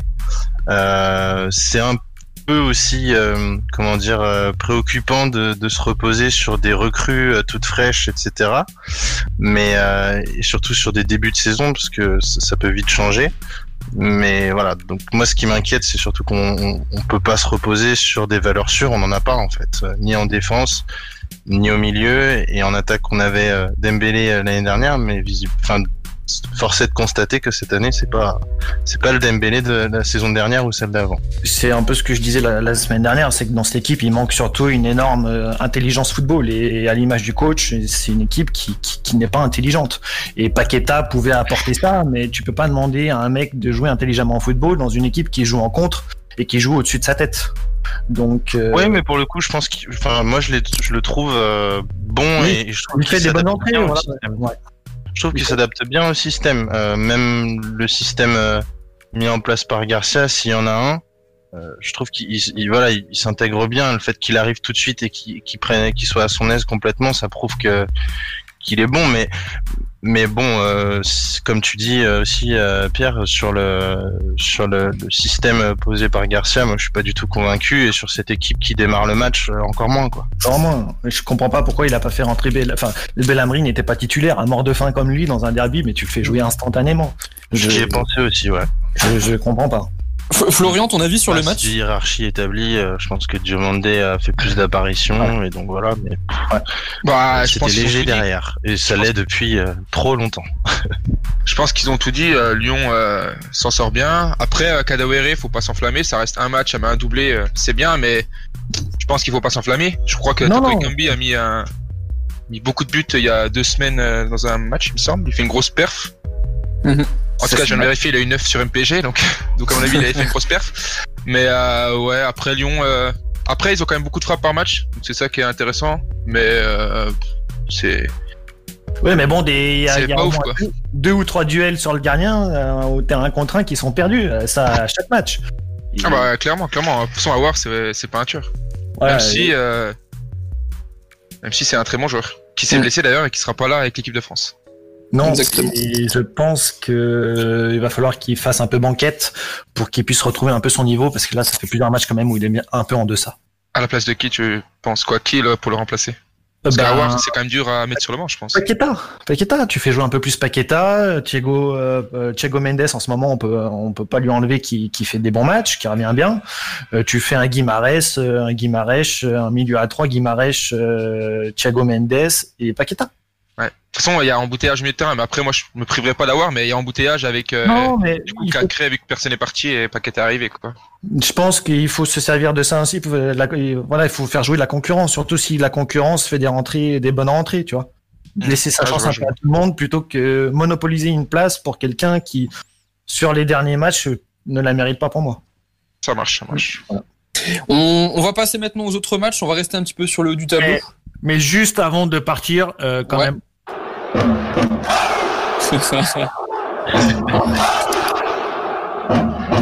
On a quand même gagné le derby et ça c'est le plus important. Un derby, ça ne se joue pas, ça se gagne. Euh, on va passer justement sur le haut tableau. On va parler un petit peu du Paris Saint-Germain. Paris Saint-Germain justement qui euh, qui garde la première place et justement qui grappille des points sur le deuxième Lille. Et le Paris Saint-Germain bah, qui s'est compté justement sur ses deux hommes en forme? Euh, D'un côté Moïse Kean qui continue bah, ses bons matchs, qui continue, continue à marquer. Et de l'autre côté, bah, c'est l'homme euh, l'homme dont on parlait tout à l'heure, c'est Di Maria. Euh, le Paris Saint-Germain qui va gagner euh, 3-0 contre Rennes. Euh, justement, on parlait un petit peu de Rennes tout à l'heure euh, en Ligue des Champions pour leur match contre Chelsea. Euh, là aujourd'hui, ils sont sur une mauvaise passe. Euh, qu'est-ce qui se passe avec Rennes? On, voit comme sont euh, emballés les gens sur ce match. hein. C'était, euh, de toute façon, c'était logique. Déjà, il y a toujours le, PSG qui est, euh, qui est indétrônable euh, en France, et puis euh, on a Rennes qui a un déficit offensif aussi, je trouve. Euh, Guirassy, il a mis ses trois buts, euh, une passe d'Est, comme l'avait dit Thomas tout à l'heure, et depuis, ça fait pchit. Doku, Sandoku, il, il pas encore assez décisif, mais il est encore jeune, c'est normal. Donc non, je sais pas. Et puis euh, surtout, j'ai pas regardé le match parce qu'il y avait plus intéressant à regarder. Vive la première ligue. Voilà. Mais euh, prendre 3-0 contre ce PSG là avec euh, l'effectif qu'ils avaient, c'est quand même euh, assez chaud. Ils ont une victoire, comme je dis, sur les huit derniers matchs de compétition confondus. Mais heureusement pour eux, bah, après la trêve, ils retrouvent euh, l'ogre Bordeaux, donc ça devrait aller, je pense. Surtout que Rennes Je a pense qu'ils vont l'habitude renouer avec la hein, victoire. de gagner normalement contre le PSG. C'est un petit peu le gros client que le PSG doit se taper euh, en général ces dernières saisons, puisqu'ils ont gagné avec la Coupe de France, etc., etc. Donc euh, il y avait un coup à jouer pour Rennes, c'est assez dommage. Bien sûr, c'est Ouais. le club qui a le plus gagné contre Paris euh, ces dernières années. Et après, tu parlais de, de ce Rennes-Bordeaux. Bon, on y viendra plus euh, la, la semaine prochaine avec le résultat, ce sera plus simple. Mais euh, attention, parce que c'est quand même aussi le retour pour Ben Arfa. Et on sait pas pourquoi Ben Arfa, il a peut-être une rancœur envers Rennes. Et euh, contre Montpellier, il a pas été dégueulasse non plus, Ben Arfa. Il a quand même des beaux restes à donc avoir aussi euh, pour son match contre Rennes, comme tu disais, un Rennes malade et un Rennes, euh, comme le disait aussi Vincent, un Rennes qui avait vraiment quelque chose à faire. Et moi, j'y croyais qu'ils allaient euh, au moins accrocher le nul au parc, parce qu'avec l'équipe de Paris, c'était largement possible, sachant qu'il y avait même pas Kaylor Navas en plus, quand on compte vraiment sur les vrais cadres. Enfin, Kaylor Navas, Mbappé, Neymar et tout ça, mais bon, surtout dans les cages, il y avait il y avait pas pas le gardien euh, costaricain, mais euh, mais voilà, moi je m'attendais à un, un autre match de Rennes. J'étais vachement déçu, donc à voir euh, sur les prochains matchs et sur la suite de l'Europa League qui sera déterminante peut-être aussi pour l'avenir de Stéphane qui avait été déjà remis en question. Moi, je pense que c'est une bêtise de remettre l'avenir de Stéphane en question. Pour le moment, Je il suis tient quand d'accord. même bien la baraque. Je suis d'accord, mais c'était- Et maintenant, il faut que ce groupe ait plus d'expérience et qu'il puisse jongler entre les différentes compétitions. Euh, après, ouais, je suis un peu déçu de pas avoir vu ce Rennes en vouloir plus contre ce Paris Saint-Germain qui était largement prenable. Voilà. Ouais, exactement. Et je pense que c'est encore une, une histoire de jeunesse et et que voilà, ils, ils vont y arriver, mais c'est un palier qui, je pense qu'ils assument pas tout à fait encore leur leur pas de leur, leur statut de favori, mais dans leur statut de cadre de Ligue 1. Quoi. Est-ce que vous avez d'autres choses à dire sur ce sur le Paris Saint-Germain, sur Rennes peut-être? Non, je pense pas. Donc on va passer maintenant bah, justement à son dauphin, euh, c'est Lille. Donc on a parlé de Lille tout à l'heure justement avec leur très belle victoire contre, euh, contre l'AC Milan à San Siro. Je sais pas si Et- quelqu'un l'a évoqué, mais l'absence de Kamavinga, je, je pense, a, On- a eu un gros rôle aussi. On, gros en parlait justement pour euh, pour la Ligue des Champions. C'est enfin pour moi c'est c'est aujourd'hui c'est le mec qui porte l'équipe dans à Rennes. Euh, enfin porter c'est c'est un grand mot, mais c'est on, on voit son absence en fait sur le terrain. Il est Ouais, vrai. on, on voit son absence et c'est ça reste le maître à jouer de cette équipe. Donc forcément, tu enlèves ce joueur. Euh, ils ont pas, euh, voilà, ils ont pas de joueur expérimenté, comme on le dit, on le répète. Donc, euh, tu- ouais, c'est compréhensible. Pourtant, t'as un Donzi à côté, justement, qui avait été recruté pour euh, un peu pour ça, tu vois. Et euh, en fait, en comparaison de deux, tu vois, Kamavinga a un niveau supérieur à, à Nzonzi. Et ça, c'est Ouais, un petit et peu. puis, euh, T'as ça fait mal au Grenier, cœur. t'as Grenier qui revient tout doucement de blessure aussi. Donc, euh, Donc on va passer. Ouais, on va passer sur le match de Lille. Et bah Lille qui se déplaçait euh, pour supposément un match, un match facile contre Brest. Et c'est la grosse surprise de, bah, de ce, de ce week-end. C'est la défaite de Lille 2, euh, 3-2 contre, euh, contre Brest. Euh, une défaite, euh, comment on peut dire? Bah, il y a eu un double match. Après mi-temps, Brest Ouais. les a foudroyés et la deuxième mi-temps, Lille a dominé mais n'a pas réussi à revenir. Alors que Lille n'avait pas perdu de toute la saison. Ouais, et qu'évidemment, première il était dans mon combiné euh, match nul ou victoire de Lille. C'est un jeu à moi. Et euh, en- ouais, Lille s'est pointé avec une heure de retard sur le terrain, comme disait euh, notre cher Galtier. Euh, c'est là aussi on voit peut-être un peu de la jeunesse de, de, de ce groupe, dans le sens où les mecs ils ont entre guillemets pris un peu le boulard après leur euh, leur euh, leur match contre Milan, leur belle victoire contre Milan. Ils se disent ah bah tiens nous on va jouer à Brest, Brest euh, les, les, les doigts dans le nez et pas du tout. Mais cependant il faut quand même pas enlever à Brest qu'ils ont fait un sacré match, une sacrée première mi-temps. Ils mettent trois jolis buts. euh, c'est une équipe qui est quand même tournée vers l'attaque et ça fait plaisir à voir. Non, Bien sûr. su- Surtout, excuse-moi de te couper, mais c'est surtout qu'ils ont la fatigue euh, de l'Europe. euh, C'est une compétition qui joue pas souvent, où, où on sent qu'il y a encore un petit contre-coup, et c'est souvent là, pour les clubs, on va dire un petit peu euh, jeunes, euh, que, que tu perds un peu des points. C'est toujours après les, per- les, les gros matchs européens. Et même si je salue le fait que Galtier mette ses titulaires et sa grosse équipe en, en quand il joue l'Europe, ce qui sera salu, qui sera intéressant pour euh, le long terme, sur le court sur le court terme, pardon, on peut souvent y perdre des plumes. Non, mais voilà. Exactement. Comme tu disais, euh, comme tu disais Pierre, une grosse performance de, Brest avec euh, notamment deux hommes de couloir qui ont fait énormément de bien euh, à Brest. Après un par exemple, de tout reproche sur deux des trois buts. Mais voilà, mais une équipe de Brest qui a, su être combative et qui a su profiter voilà de la faiblesse de Lille par rapport à leur, à leur match en Coupe d'Europe. Mais voilà, donc une une, une belle équipe de Brest qui a, qui a su faire une qui a su faire tomber une petite équipe de Lille qui euh, pour moi euh, enfin moi spécialement je les voyais revenir quand ils marquent le deuxième but à la 47e minute de jeu. Je me suis dit à mon avis Brest tiendra pas le coup et, perdre, et Rennes et Brest euh, perdra ce match. Bon au final ils ont tenu et ils ont réussi à, à prendre trois points qui leur fait énormément de bien. Exactement. On va s'arrêter là sur la Ligue 1 rapidement euh, sur les autres matchs de de cette semaine. On a un gros match euh, Lens-Reims où euh, il y a eu 4 4-4, gros match à but. Je parlais tout à l'heure justement de, de la victoire d'Angers contre Nîmes, mais une très très belle victoire d'Angers. Euh, Moi, très, enfin, bien méritée justement. Je veux revenir Et puis, sur euh, vite fait sur le, le lance euh, le lance Reims, euh, Ouais. notamment les, les deux buts de Sotoka dans le temps additionnel, c'est presque une victoire pour Lens, même si encore une fois euh, la main là dans la surface. Alors je n'ai plus le souvenir du défenseur qui fait la main là sur euh, l'action sur Sotoka, mais euh, mais voilà, Lens avait moyen de, gagner ce match. J'ai pas trop compris la décision arbitrale, mais euh, voilà, donc une belle équipe de Lens qui a, su se ressaisir aussi après deux semaines passées sans jouer pour cause de Covid. Et juste pour finir sur la L1, euh, il y a beaucoup de, décrit, de personnes qui décrivent la, qui décrivent pardon la Ligue 1. Euh, pour une fois, c'était une très belle journée. À part le match contre de Marseille, c'est quand même 34 buts et voilà, ça faisait plaisir à, à voir ça. De toute façon, on l'a dit, c'est le territoire du beau jeu et notre Ligue 1, on la, on l'écrase jamais. C'est le football champagne. On fait une pause et on se retrouve juste après pour parler des autres championnats européens. Et on va revenir, bien sûr, sur le championnat de Première Ligue puisqu'on a une grosse partie sur la défaite d'Arsenal. Allez, à tout de suite. On s'en fout, on veut le quiz. De retour sur Football Champagne. Maintenant, on va partir pour faire un petit tour d'Europe, toujours avec l'animation, toujours à l'animation, excusez-moi, Kevin. Rebonjour à tous, toujours sur Football Champagne. Comme tu l'as dit Thomas, on va partir un petit peu en Europe euh, pour faire le tour des, championnats européens. Et on va commencer, bah, comme à l'accoutumée, par l'Angleterre. Et on va, alors plusieurs matchs hein, en Angleterre euh, ce, week-end qui m'ont qui m'ont marqué.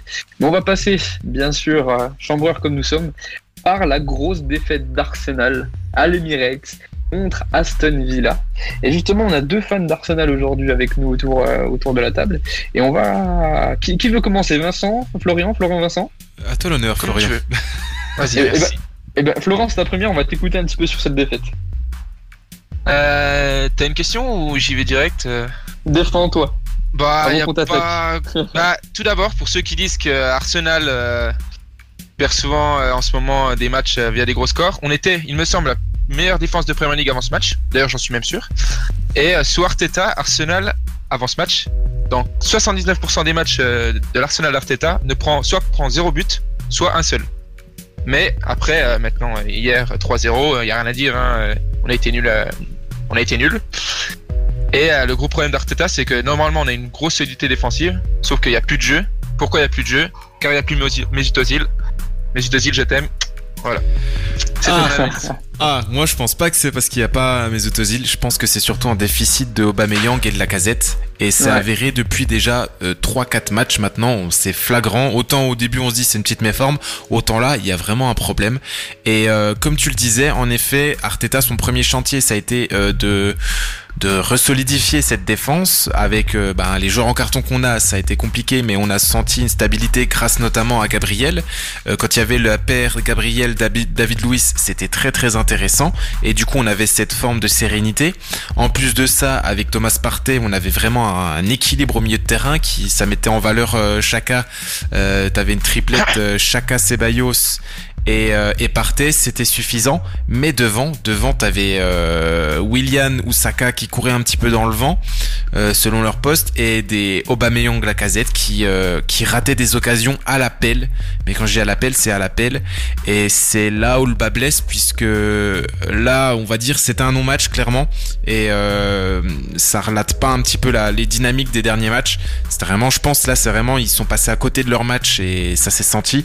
Il y a eu une première, il y a eu le premier but euh, hors jeu certes, mais qui est arrivé au bout de 40 secondes euh, avec une grosse mine de de je sais plus si c'était Wat- Watkins ou euh, ou euh, McGinn un des deux. McGinn, McGinn. ouais et euh, une grosse mine comme ça et du coup tu te dis euh, bon là, ça commence bien et euh, avec l'expérience tu sens que ça va être les matchs où on va prendre l'eau et ça s'est avéré le cas. Euh, par chance moi c'est simple je me suis endormi devant le match euh, parce que ça devient de plus en plus euh, pénible à voir parfois. Mais là là il y avait vraiment il y a vraiment un problème et je pense que Ozil de toute manière euh, il est très bien au placard. Tu seras sans doute pas d'accord avec moi puisque tu sembles l'apprécier mais moi j'ai vu tellement de matchs où il a eu euh, un comportement, une forme de nonchalance, où il se fait tout simplement bouger. Ozil reste un génie du ballon, c'est un, un- un talent pur, mais pour moi, il n'est plus adapté ni à la Première Ligue, ni au Arsenal à venir, puisque maintenant le jeu, le football moderne, il est dédié euh, aux joueurs qui font du pressing, qui sont physiques, et de moins en moins au pur génie euh, technique. Ok, donc, euh, donc euh, déjà, euh, Aubameyang et Lacazette loupe des occasions à. Bon, Lacazette en loupe, mais Arsenal est une des équipes qui a le moins d'occasions du championnat? Mais vraiment, genre, euh, c'est dans les stats, on est vraiment, on a zéro occasion parce qu'on n'a pas de jeu. Et euh, Ozil sous Arteta n'a pas perdu. Euh, Ozil en championnat dernière n'a pas perdu avec Arsenal. Ozil est celui qui a créé le plus d'occasions euh, avec Arsenal l'année dernière en ne jouant seulement à partir de novembre et en s'arrêtant après. Il n'a pas joué le restart. Donc je trouve euh, c'est un peu rapide, tu vois. Et mettre un joueur, mettre un joueur au placard qui est là depuis 6 ans Et quand on manque autant de technique, c'est c'est une honte. Genre là, on a Chaka qui est nul à chier depuis des années, qui jette le brassard, qui est encore là. Ozil, Ozil en fait, c'est même pas sportif parce que Arteta il l'aurait fait jouer, j'en suis sûr à 100%.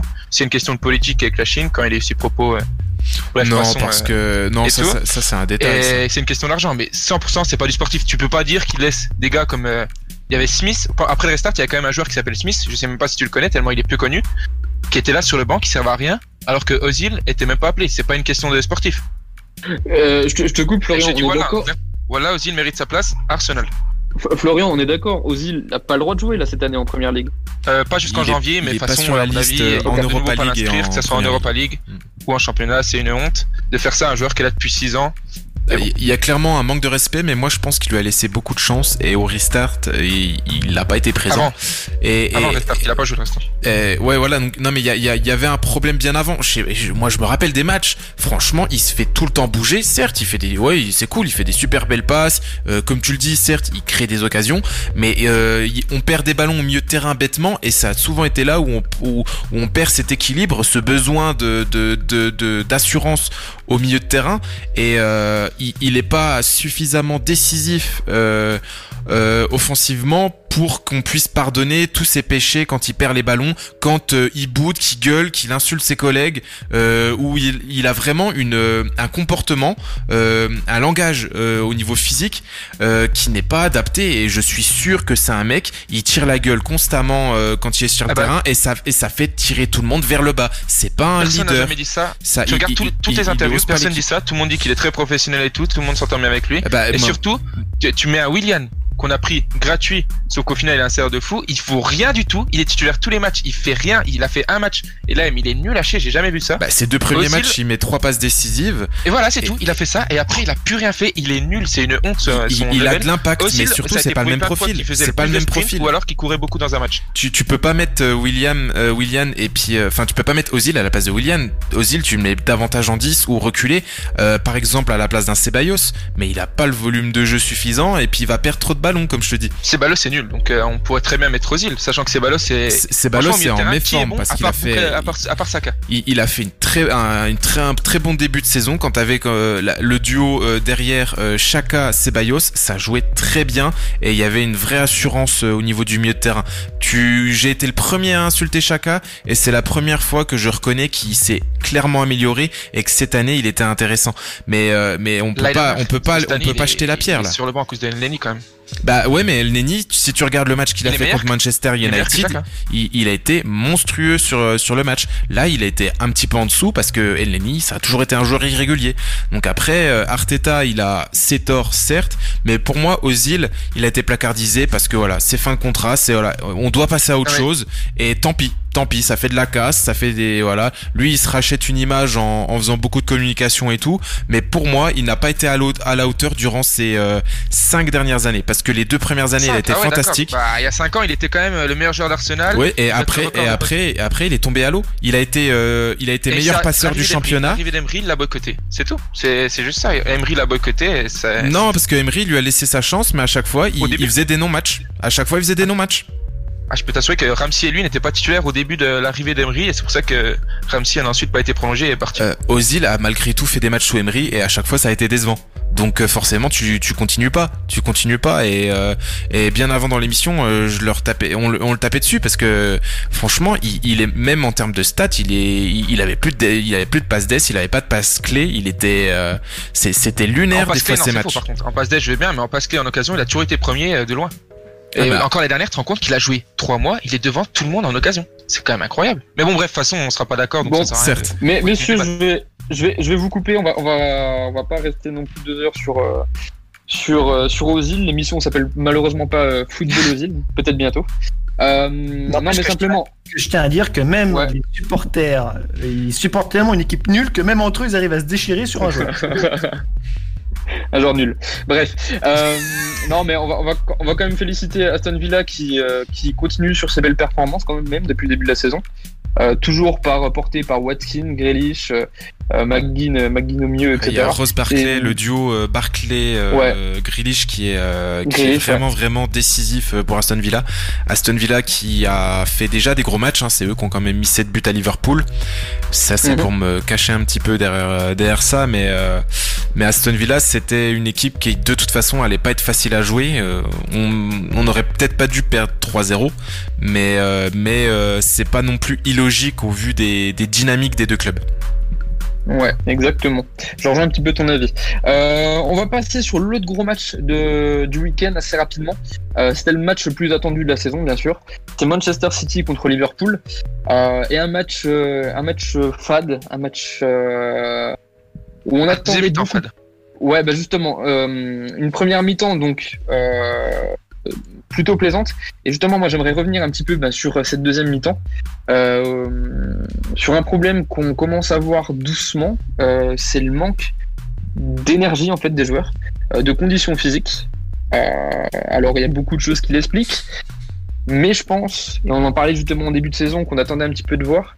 euh, que le manque de préparation estivale, enfin la préparation estivale un petit peu tronquée, les matchs qui s'enchaînent, parce que c'est deux équipes quand même qui, euh, qui jouent la Ligue des Champions, donc qui jouent euh, deux matchs par semaine depuis maintenant, depuis maintenant euh, plus enfin, depuis le début de saison parce que ils ont Ouais. euh, quand c'était pas Champions ils avaient euh, la League Cup. Mm. Donc, qu'est-ce que vous pouvez dire un petit peu sur ce match déjà dans un premier temps, et qu'est-ce que vous pensez un petit peu de, bah, de la deuxième mi-temps surtout? Je pense qu'ils l'ont dit les deux entraîneurs. Il y a trop l'enchaînement des matchs est trop important. Les deux s'en sont plaints d'ailleurs. Et après la première mi-temps, franchement, elle était de haut niveau. Euh, Gabriel Jesus, je sais pas s'il fait exprès sur son contrôle, mais s'il fait exprès, euh, Ouais, bah, c'est un geste de propre. génie, ouais, c'est clair. euh. Ouais, mais j'ai j'ai quand même un doute. hein. Franchement, je. je Ouais, ouais. Laissons la place au euh, doute et puis ouais, euh, la deuxième, profitons de, de ce que ça a donné parce que c'était vraiment bien joué euh, sur le coup. Si si c'est instinctif ou chanceux, il a quand même réussi à mettre la patte derrière euh, C'est et vrai, tout. Donc c'est c'est- c'était vraiment super bien joué et puis surtout c'est la passe en amont qui est intéressante aussi. Ouais, exactement. Euh, sinon, un petit peu autre part en Angleterre, on a Leicester qui va gagner euh, contre, euh, contre euh, les Wolves euh, et qui prend justement la tête euh, du championnat. Euh, Toujours avec Jamie Vardy. Ouais, exactement. Le... 1-0, un but de Vardy à chaque fois, ça, ça sera ça se répète. On se croirait, euh, hein. on se croirait il y a quelques années. Ouais. Et justement, on, on, on- on retombe un petit peu sur ce qu'on dit à toutes les émissions. hein. On a une saison qui est un petit peu bizarre, une saison où on ne sait pas où, où ça va aller. Et justement, il y a peut-être des places à prendre, que ce soit euh, un Lille en France, un, un Inter en, Italie, etc. Mais je pense qu'il y a beaucoup de choses qui vont changer, que ce soit sur les podiums, mais bien sûr sur les, euh, sur les premières places. Donc attendons de voir, peut-être que, que euh, Leicester va refaire comme en 2016 et être la grosse surprise de la saison et aller, aller jusqu'au bout. En attendant, aujourd'hui, ils ont quand même une plutôt, euh, plutôt belle équipe euh, qui marche, euh, qui marche assez bien. Donc à voir justement à la suite et avec le manque des autres, euh, des autres grandes équipes. Euh, on en a terminé sur l'Angleterre. On va rapidement faire un tour des autres championnats. Euh, un gros match surtout en Allemagne. Euh, ben, il y avait le, le Der Klassiker, le match Dortmund-Bayern et encore une victoire de Dortmund et un but, bien sûr, de Lewandowski. Qu'est-ce que vous pouvez dire un petit peu sur ce match C'est pas une victoire du Bayern plutôt? J'ai j'ai dit, ah, excusez-moi, victoire de Bayern 3-2. Tes fantasmes sont- ne sont pas toujours réalité, mon cher. Par contre, les fantasmes de Guillaume Besson, supporter avéré de Bayern Munich, le sont. Ouh, ça Oula, ça m'est déchassé. Bon, De toute façon, euh, on comprend la- l'absence de Guillaume. euh, J'aurais fait pareil à sa place. Et de toute façon, j'ai fait pareil à sa place. Ouais, Guillaume Fan de Verre, on, te- on le rappelle. Voilà, on le rappelle. Donc euh, Pierre n'aura pas le malin plaisir de, de le chambrer cette semaine. Enfin bref, ouais, euh, un classique encore une fois gagné par le Bayern. À distance, je peux le faire quand même, t'inquiète pas. Un classique gagné encore par le Bayern, euh, un Dortmund qui a pas démérité avec euh, un Haaland qui a pas été trop mauvais, donc euh, à voir sur les sur les prochains matchs. Mais bon, le Bayern, euh, comme on disait au début euh, de la saison, le Bayern le Bayern part pour rouler sur tout le monde encore, hein, tout simplement. hein. Mm, exactement. Euh, une équipe de toute façon qui est montée, enfin qui est montée pour gagner. Une équipe. C'était peut-être le seul, le seul vrai test là justement de ce, début de saison, où là ils ont, ils ont quand même un adversaire qui est, qui est plutôt en forme, euh, le Dortmund de, de Haaland, avec Haaland qui est un petit peu comme les Lewandowski, qui arrête pas de, pas de marquer. Mais malheureusement, enfin, t'as as un Bayern Munich qui, euh, qui va gagner la Ligue des Champions, qui va, qui va infliger une claque monumentale au, au Barça il y a, il y a 4 mois de ça, ou même 3 mois de ça. Et aujourd'hui, enfin, même, même à Dortmund en forme, même à Dortmund et à Haaland au meilleur de sa forme, à mon avis, c'était impossible d'aller chercher. Et il le prouve encore que bah, le Bayern de Munich, ça reste, ça reste le Bayern. Aujourd'hui, pour aller chercher, il va falloir se, se lever tôt.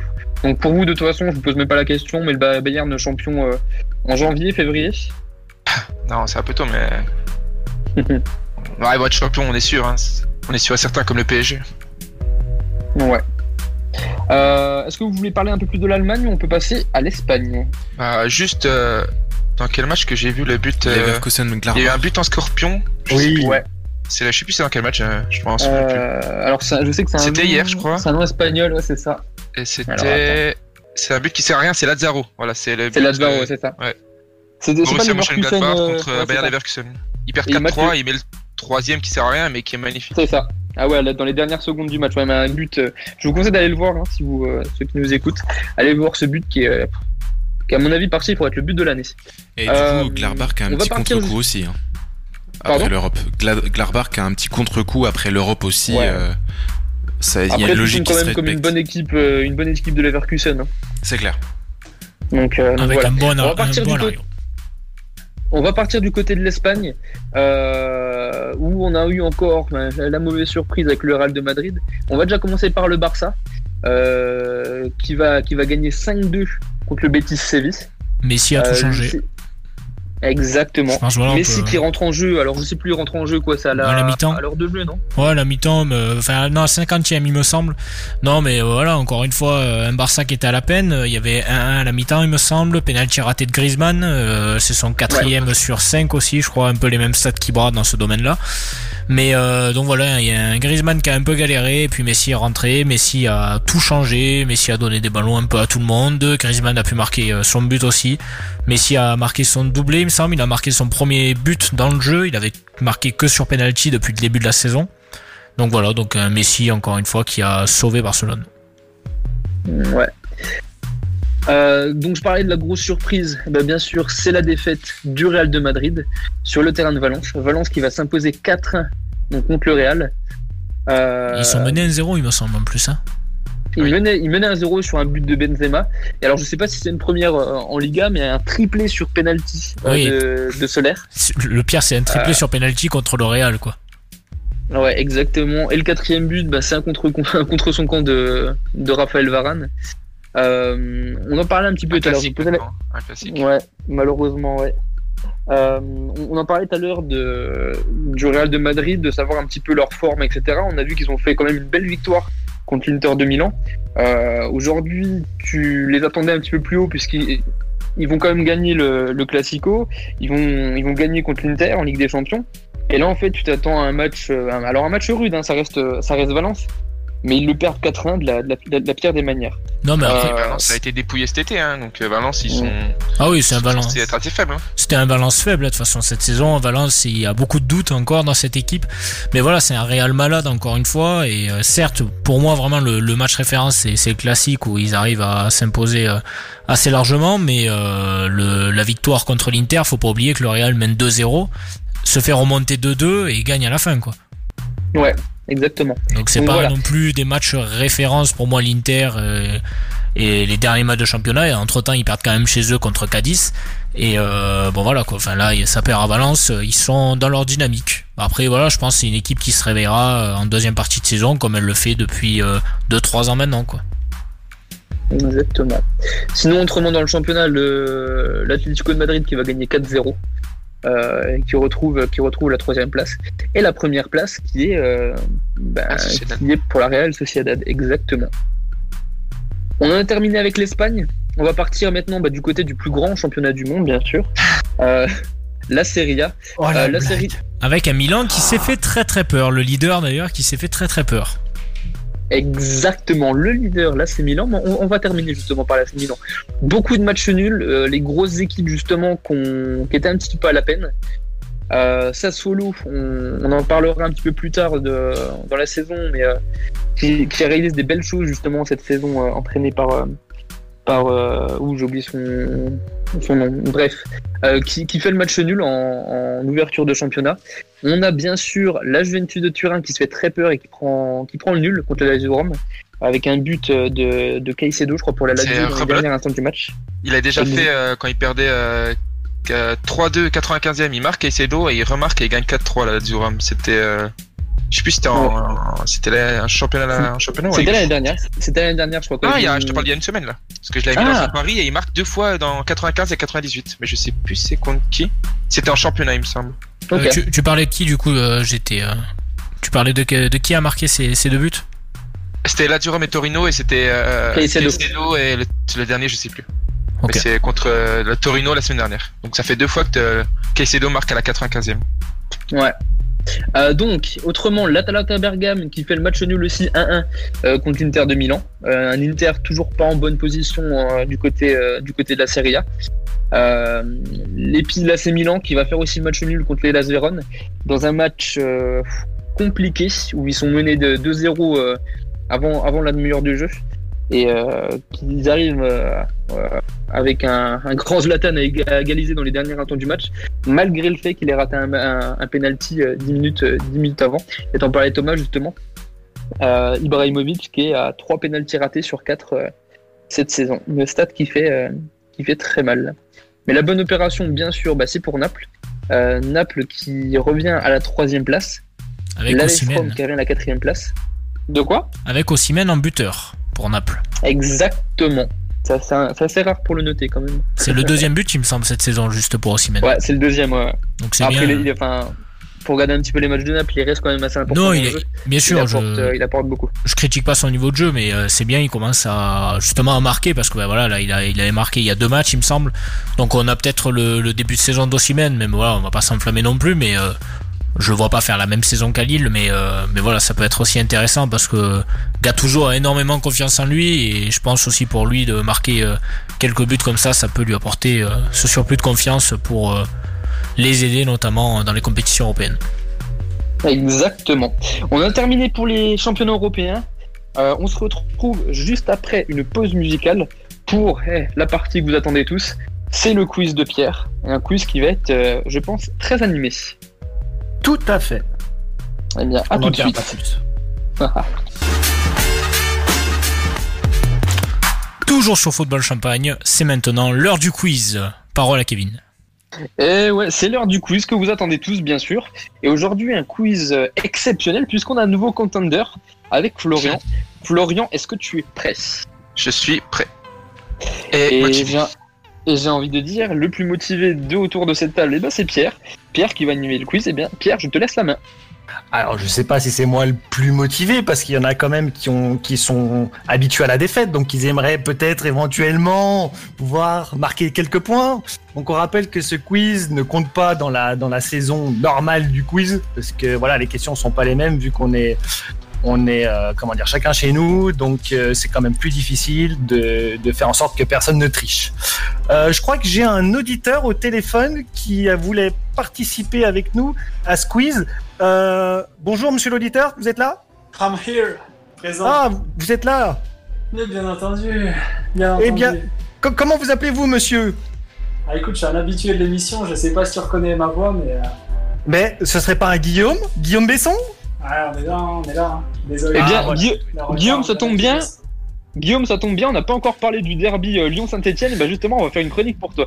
Non, arrête, déjà qu'il a l'habitude de prendre des roustes au quiz, euh, l'enchaîne pas là-dessus, s'il te plaît. Moi, Vincent, j'ai entendu.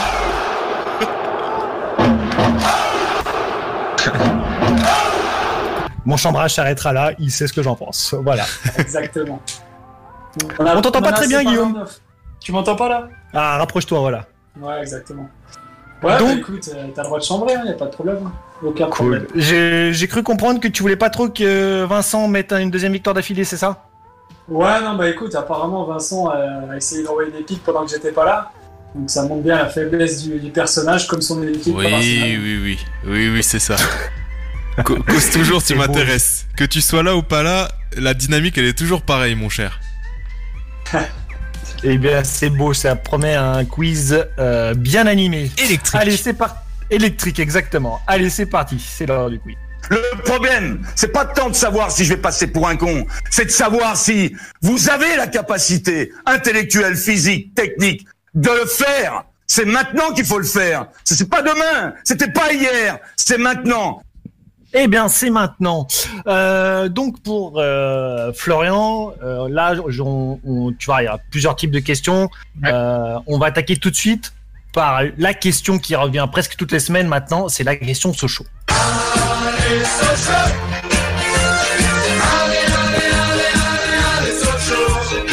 Alors, selon vous, combien de participations en première division compte le FC Sochaux-Montbéliard? En nombre de saisons? Ouais. 65 Ils étaient recordman avec Marseille à un moment donné avant de descendre. Et 54. Euh, 54. Allez, 80. 55, je dirais. Non. Allez, Non, je non. mise 72. Non. 60, 55. Personne n'a la bonne réponse. C'était 66. Vous tourniez autour du pot. C'est Ah. dommage. Oh, il y en a qui a Euh, dit Pas de chance. 65, il y en a un qui a dit, ouais. Pas de chance. Pas de chance. On va se faire un petit qui est. Donc le principe du qui est, c'est que je vais donner les clubs dans lesquels ce joueur a, a joué. Alors attention, c'est des clubs, c'est dans le désordre. hein. donc c'est pas dans sa carrière. Enfin, c'est dans sa carrière, mais c'est pas dans l'ordre de sa carrière. Ok? Ok.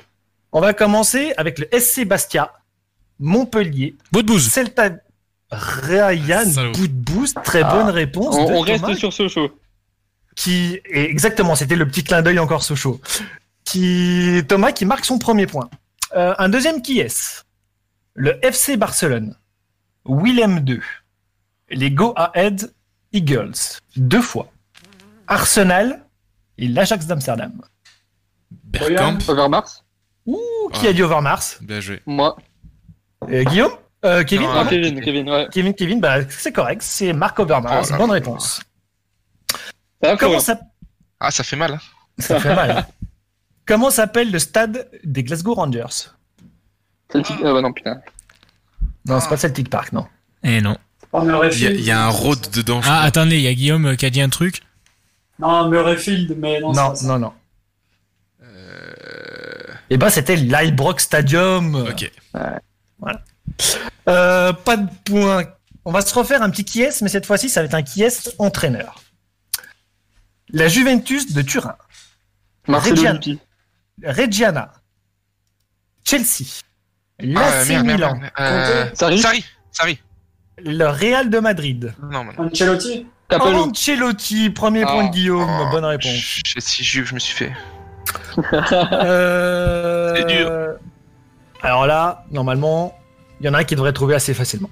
Qui est l'actuel leader de la Liga Sagres Euh, C'est. Porto. non, c'est pas Porto, Ah, ça c'est sûr. Benfica. Benfica. Non, c'est pas Benfica non plus. Porto. Ah, Porto, ils Ah, sont nuls. sont Sporting. Sporting Portugal. Sporting. Le Ah, mais Sporting Ah, Portugal. Ah, je l'ai dit en premier. Ah bon, pardon Ouais, Ah ouais. bah, j'ai pas entendu. Comment, comment, comment Pardon Ah, si, si, je l'ai dit Sporting dès le début, il y a longtemps en vrai. Ah bon bah, Quand, on quand il dit disait Sporting Sporting Bastia. On demande la VAR. euh, je- Eh ben écoutez, je tranche et je donne le point à Florian. Ah, c'est merci, merci.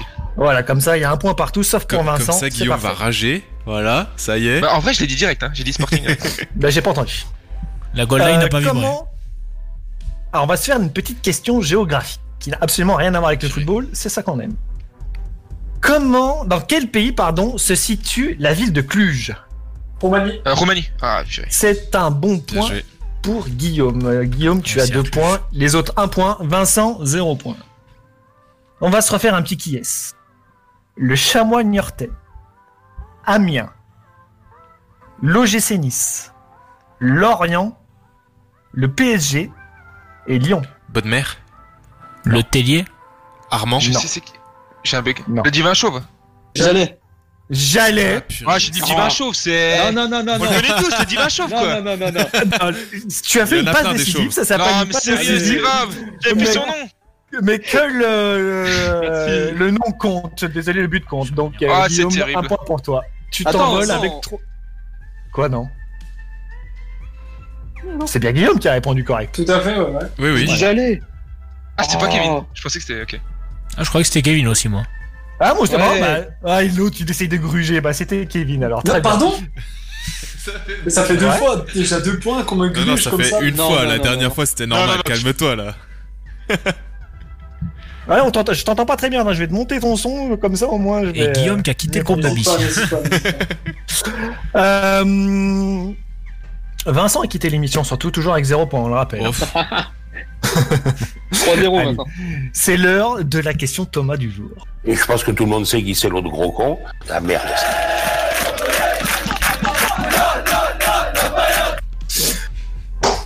Quel est le joueur qui a coûté le plus de pépettes à Montpellier?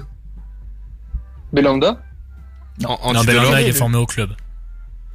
Quel Euh, joueur a coûté le plus cher à Montpellier Pas Andy Delors. Mavididi, ouais. Putain, Non. Non, pas Mavididi, non, non, c'est. euh, Laurent Blanc Laurent Blanc formé au club. Ah merde. Ils sont tous Euh, formés au club ou quoi Non, il y, en a- allez. il y en a beaucoup. Non. Attends, putain. Non, c'est C'est Savanier. Savanier. C'est Savanier. Eh oui. Ah, c'est correct. C'est enfoiré. Un point pour Thomas, je, je n'y attendais plus là, je m'y attendais plus. hein. Non, mais oui, mais je, j'étais, je partais sur tous les autres, mais euh, sauf. euh, tu, vois, la dernière fois, tu parlais des meilleurs buteurs et tout, enfin des meilleurs passeurs. Savanier qui finit meilleur passeur la, la dernière saison. Moi, Savanier, pour moi, il n'existe pas. Bah justement, c'est Comme pour ça que j'ai mis dans ta question. on se C'est pour comprend, ça que j'ai mis dans ta question. Qui s'est vu appelé pour la première fois par Didier Deschamps? Thuram. Bon, bon point pour. euh, Ah, pour moi, large. Thomas, là c'est Thomas, je suis d'accord. ah, Là, c'est Thomas, c'est large. Il y a un énorme décalage alors. Mais c'est vraiment un Stéphano à lui jusqu'au bout. hein. Euh, rappel des scores, Thomas, tu prends la tête avec 3 points, suivi de Guillaume et de Kevin à 2 points, et Florian, tu as 1 point. Et Vincent, tu n'existes plus. On va se refaire un petit qui est L'Atlético de Madrid, le, Griezmann. P- le PSG, Lyon, Saint-Etienne. Oh. Oh. Euh, Ah, euh, Guy Lavogui. Alors, Guy Lavogui n'a jamais non. joué à Lyon, Ouais, Ni au PSG. gentil. ni au PSG. C'est l'Atletico qui m'a. euh, du coup, il m'a induit. il est resté un an et demi à l'Atlético de Madrid. Coupé? Grégory Ah, joli, Coupet, ouais, bien vu. très correct, bon point pour Florian. Putain. Oh putain Ça commence à se serrer. Hein. Euh, deux points de partout. Thomas en tête toujours 3 et Vincent toujours aux abonnés absents. Tiens, ça rime, c'est bien. Euh, quelle équipe anglaise surnomme-t-on les Saints? Southampton. C'est un bon C'est point Thomas. de Florian qui prend. Quoi? Ah, j'ai vu Thomas. Thomas, mais. Non, non, non. Non, c'était- non, non, non, non, c'est Florent. La barre, s'il vous plaît. La VAR est unanime, c'est Florian qui marque le point. Euh, on va se refaire un petit qui est coach? Je me suis fait niquer comme Sotoka, là. Chavez, Camacha, le Beramar, l'Olympiakos, Braga, le Sporting Portugal. Jardim. Leonardo Jardim. Jardim. Très bon point. Le premier de Vincent. Eh bah bravo. Tu ne finiras pas Fanny, c'est bien. L'histoire en marche. L'histoire est en marche. La remontada, regarde bien. Quel pays a remporté le plus de coupes? Intertoto. La La France. La France, c'est un bon point de Kevin. Ouais, ouais. Il y a allez, des si coupes de merde à gagner, on est là, t'inquiète pas. Allez. Ah, t'inquiète pas. Justement, le, quel, quel est le club qui a le plus perdu de finale de la C3 Donc j'entends bien la Coupe de l'UEFA et Marseille. la Coupe Europa. Marseille, c'est une très bonne réponse de Vincent. Je l'ai dit à peine avant, mais je pense que. Non, vous avez pas entendu, il a peut-être pas le micro assez près, je pense. J'ai entendu Sey, j'ai pas non, entendu non. Marc quand tu l'as dit. Ok, ok. Euh, tant pis, tant pis. Euh, On notera aussi, en petite parenthèse footballistique, euh, on notera aussi que Arsenal a deux, finales perdues. hein. Voilà, pour Non, zéro trois. victoire en Euh, 2000. trois en tout. Ouais, contre une petite- un club turc d'ailleurs. C'était une petite parenthèse. Voilà. Euh, Oui, contre Galatasaray, exactement. Ouais. Euh, dans quel club a été formé le défenseur Dayo Upem Valenciennes. Manchester United. Valenciennes C'est un vu. bon point Putain. de Guillaume. Sérieux? Ouais. Bah oui. Euh, on a dit qu'on parlait pas du pour l'instant. hein. On en parlera peut-être après. Mais est-ce qu'on peut parler le d'un match raté Le plus capé du RC Lens. Oh. Il est euh, mort? Non. Demont. Comment il s'appelle ce con? Il a été co il a coaché en intérim?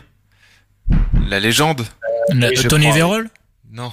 Non, Ah, non, ça, c'est Vérone. blond là. So ça so so quelque chose. Eric Sicora. Voilà, Sikora. Putain, je cherchais celui-là, je suis dégoûté. C'est bête. Euh, il reste deux questions. On a Kevin qui a 3 points on a Thomas qui a 3 points, on a Guillaume qui a 3 points, on a Florian qui a 3 points, et on a. Vincent qui a 2 points. Les deux dernières questions vont être décisives. Et manque de bol pour vous, c'est l'heure de... La charade du Pierre Fouras. Mon premier s'obtient en pressant un fruit. Mon second est rouge, blanc ou rosé. Mon troisième, Juventus Juventus, ouais. la Juventus, c'est un très bon point de Florian. Tu prends la tête avec un points. Pour la dernière question, il s'agit d'encore une petite charade du Pierre Fouras. Mon premier est une grande ville d'un pays de l'hémisphère sud. Mon second est dit lors du départ d'une course. Mon troisième est un sujet. Mon tout est un ancien joueur international français.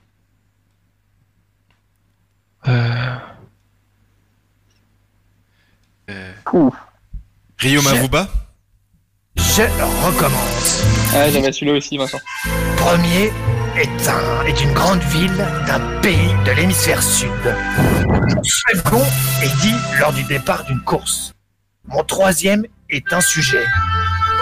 Mon tout est un ancien joueur international français. Euh, Sidney Govou? Sidney Govou. Sidney Ah, ouais, c'est bon. Oh putain, l'enculé. Et c'est une victoire incontestée et incontestable de Florian pour sa première. Eh, merci. Bien joué. Euh, dédicace euh, à Ozil et euh, Tony. Je suis dans une colère noire. Ah bah noir la colère là j'imagine, noir. Vincent, un petit mot à dire après cette piteuse défaite? Je suis dans une colère noire. Il y a le palmarès et les stats qui parlent pour moi, pas de souci. Bah écoute, tu n'as qu'une victoire pour le moment euh, dans cette saison. Euh, non. Genre les, les deux premières qu'on a fait, j'ai j'ai j'ai tout gagné. Non mais c'est c'est un autre, c'est un autre débat ça, c'est une autre saison. Donc on en parle Ah, pour cette saison-là, oui, mais c'est c'est sûr, c'est la deuxième qu'on fait, donc euh, ça va. Voilà. Eh bien, écoute, mon cher animateur vedette, euh, je te rends la main et je vous remercie pour votre magnifique participation à ce quiz. C'est à toi, Pierre. Et, voilà. Ouais. Bah, merci beaucoup, Pierre. Merci beaucoup à tout le monde d'avoir participé. Merci à Florian bah, pour ta première. Ah, c'est Et ta première Merci victoire. à vous. Merci à vous. Ah, merci. Exactement. Au plaisir de te revoir sur Football Champagne. Merci à Franck et à Fab qui étaient présents aussi au cours de l'émission, qui ont dû, s'absenter. Euh, merci à Guillaume aussi d'avoir participé au quiz. Euh, en tout cas, vous pouvez bien sûr nous retrouver sur notre Instagram Football Champagne. Retrouvez-nous tous les lundis à 17h. Alors, on a pris l'habitude maintenant de, de savoir par téléphone. On espère que ça vous plaît. De toute façon, vous pouvez toujours nous refaire un tour, euh, soit par téléphone, soit bien sûr sur notre page Instagram. Je vous souhaite une très bonne soirée et je vous dis à la semaine prochaine. Salut tout le monde. Salut à tous. Vous écoutez Flex Radio 107.1.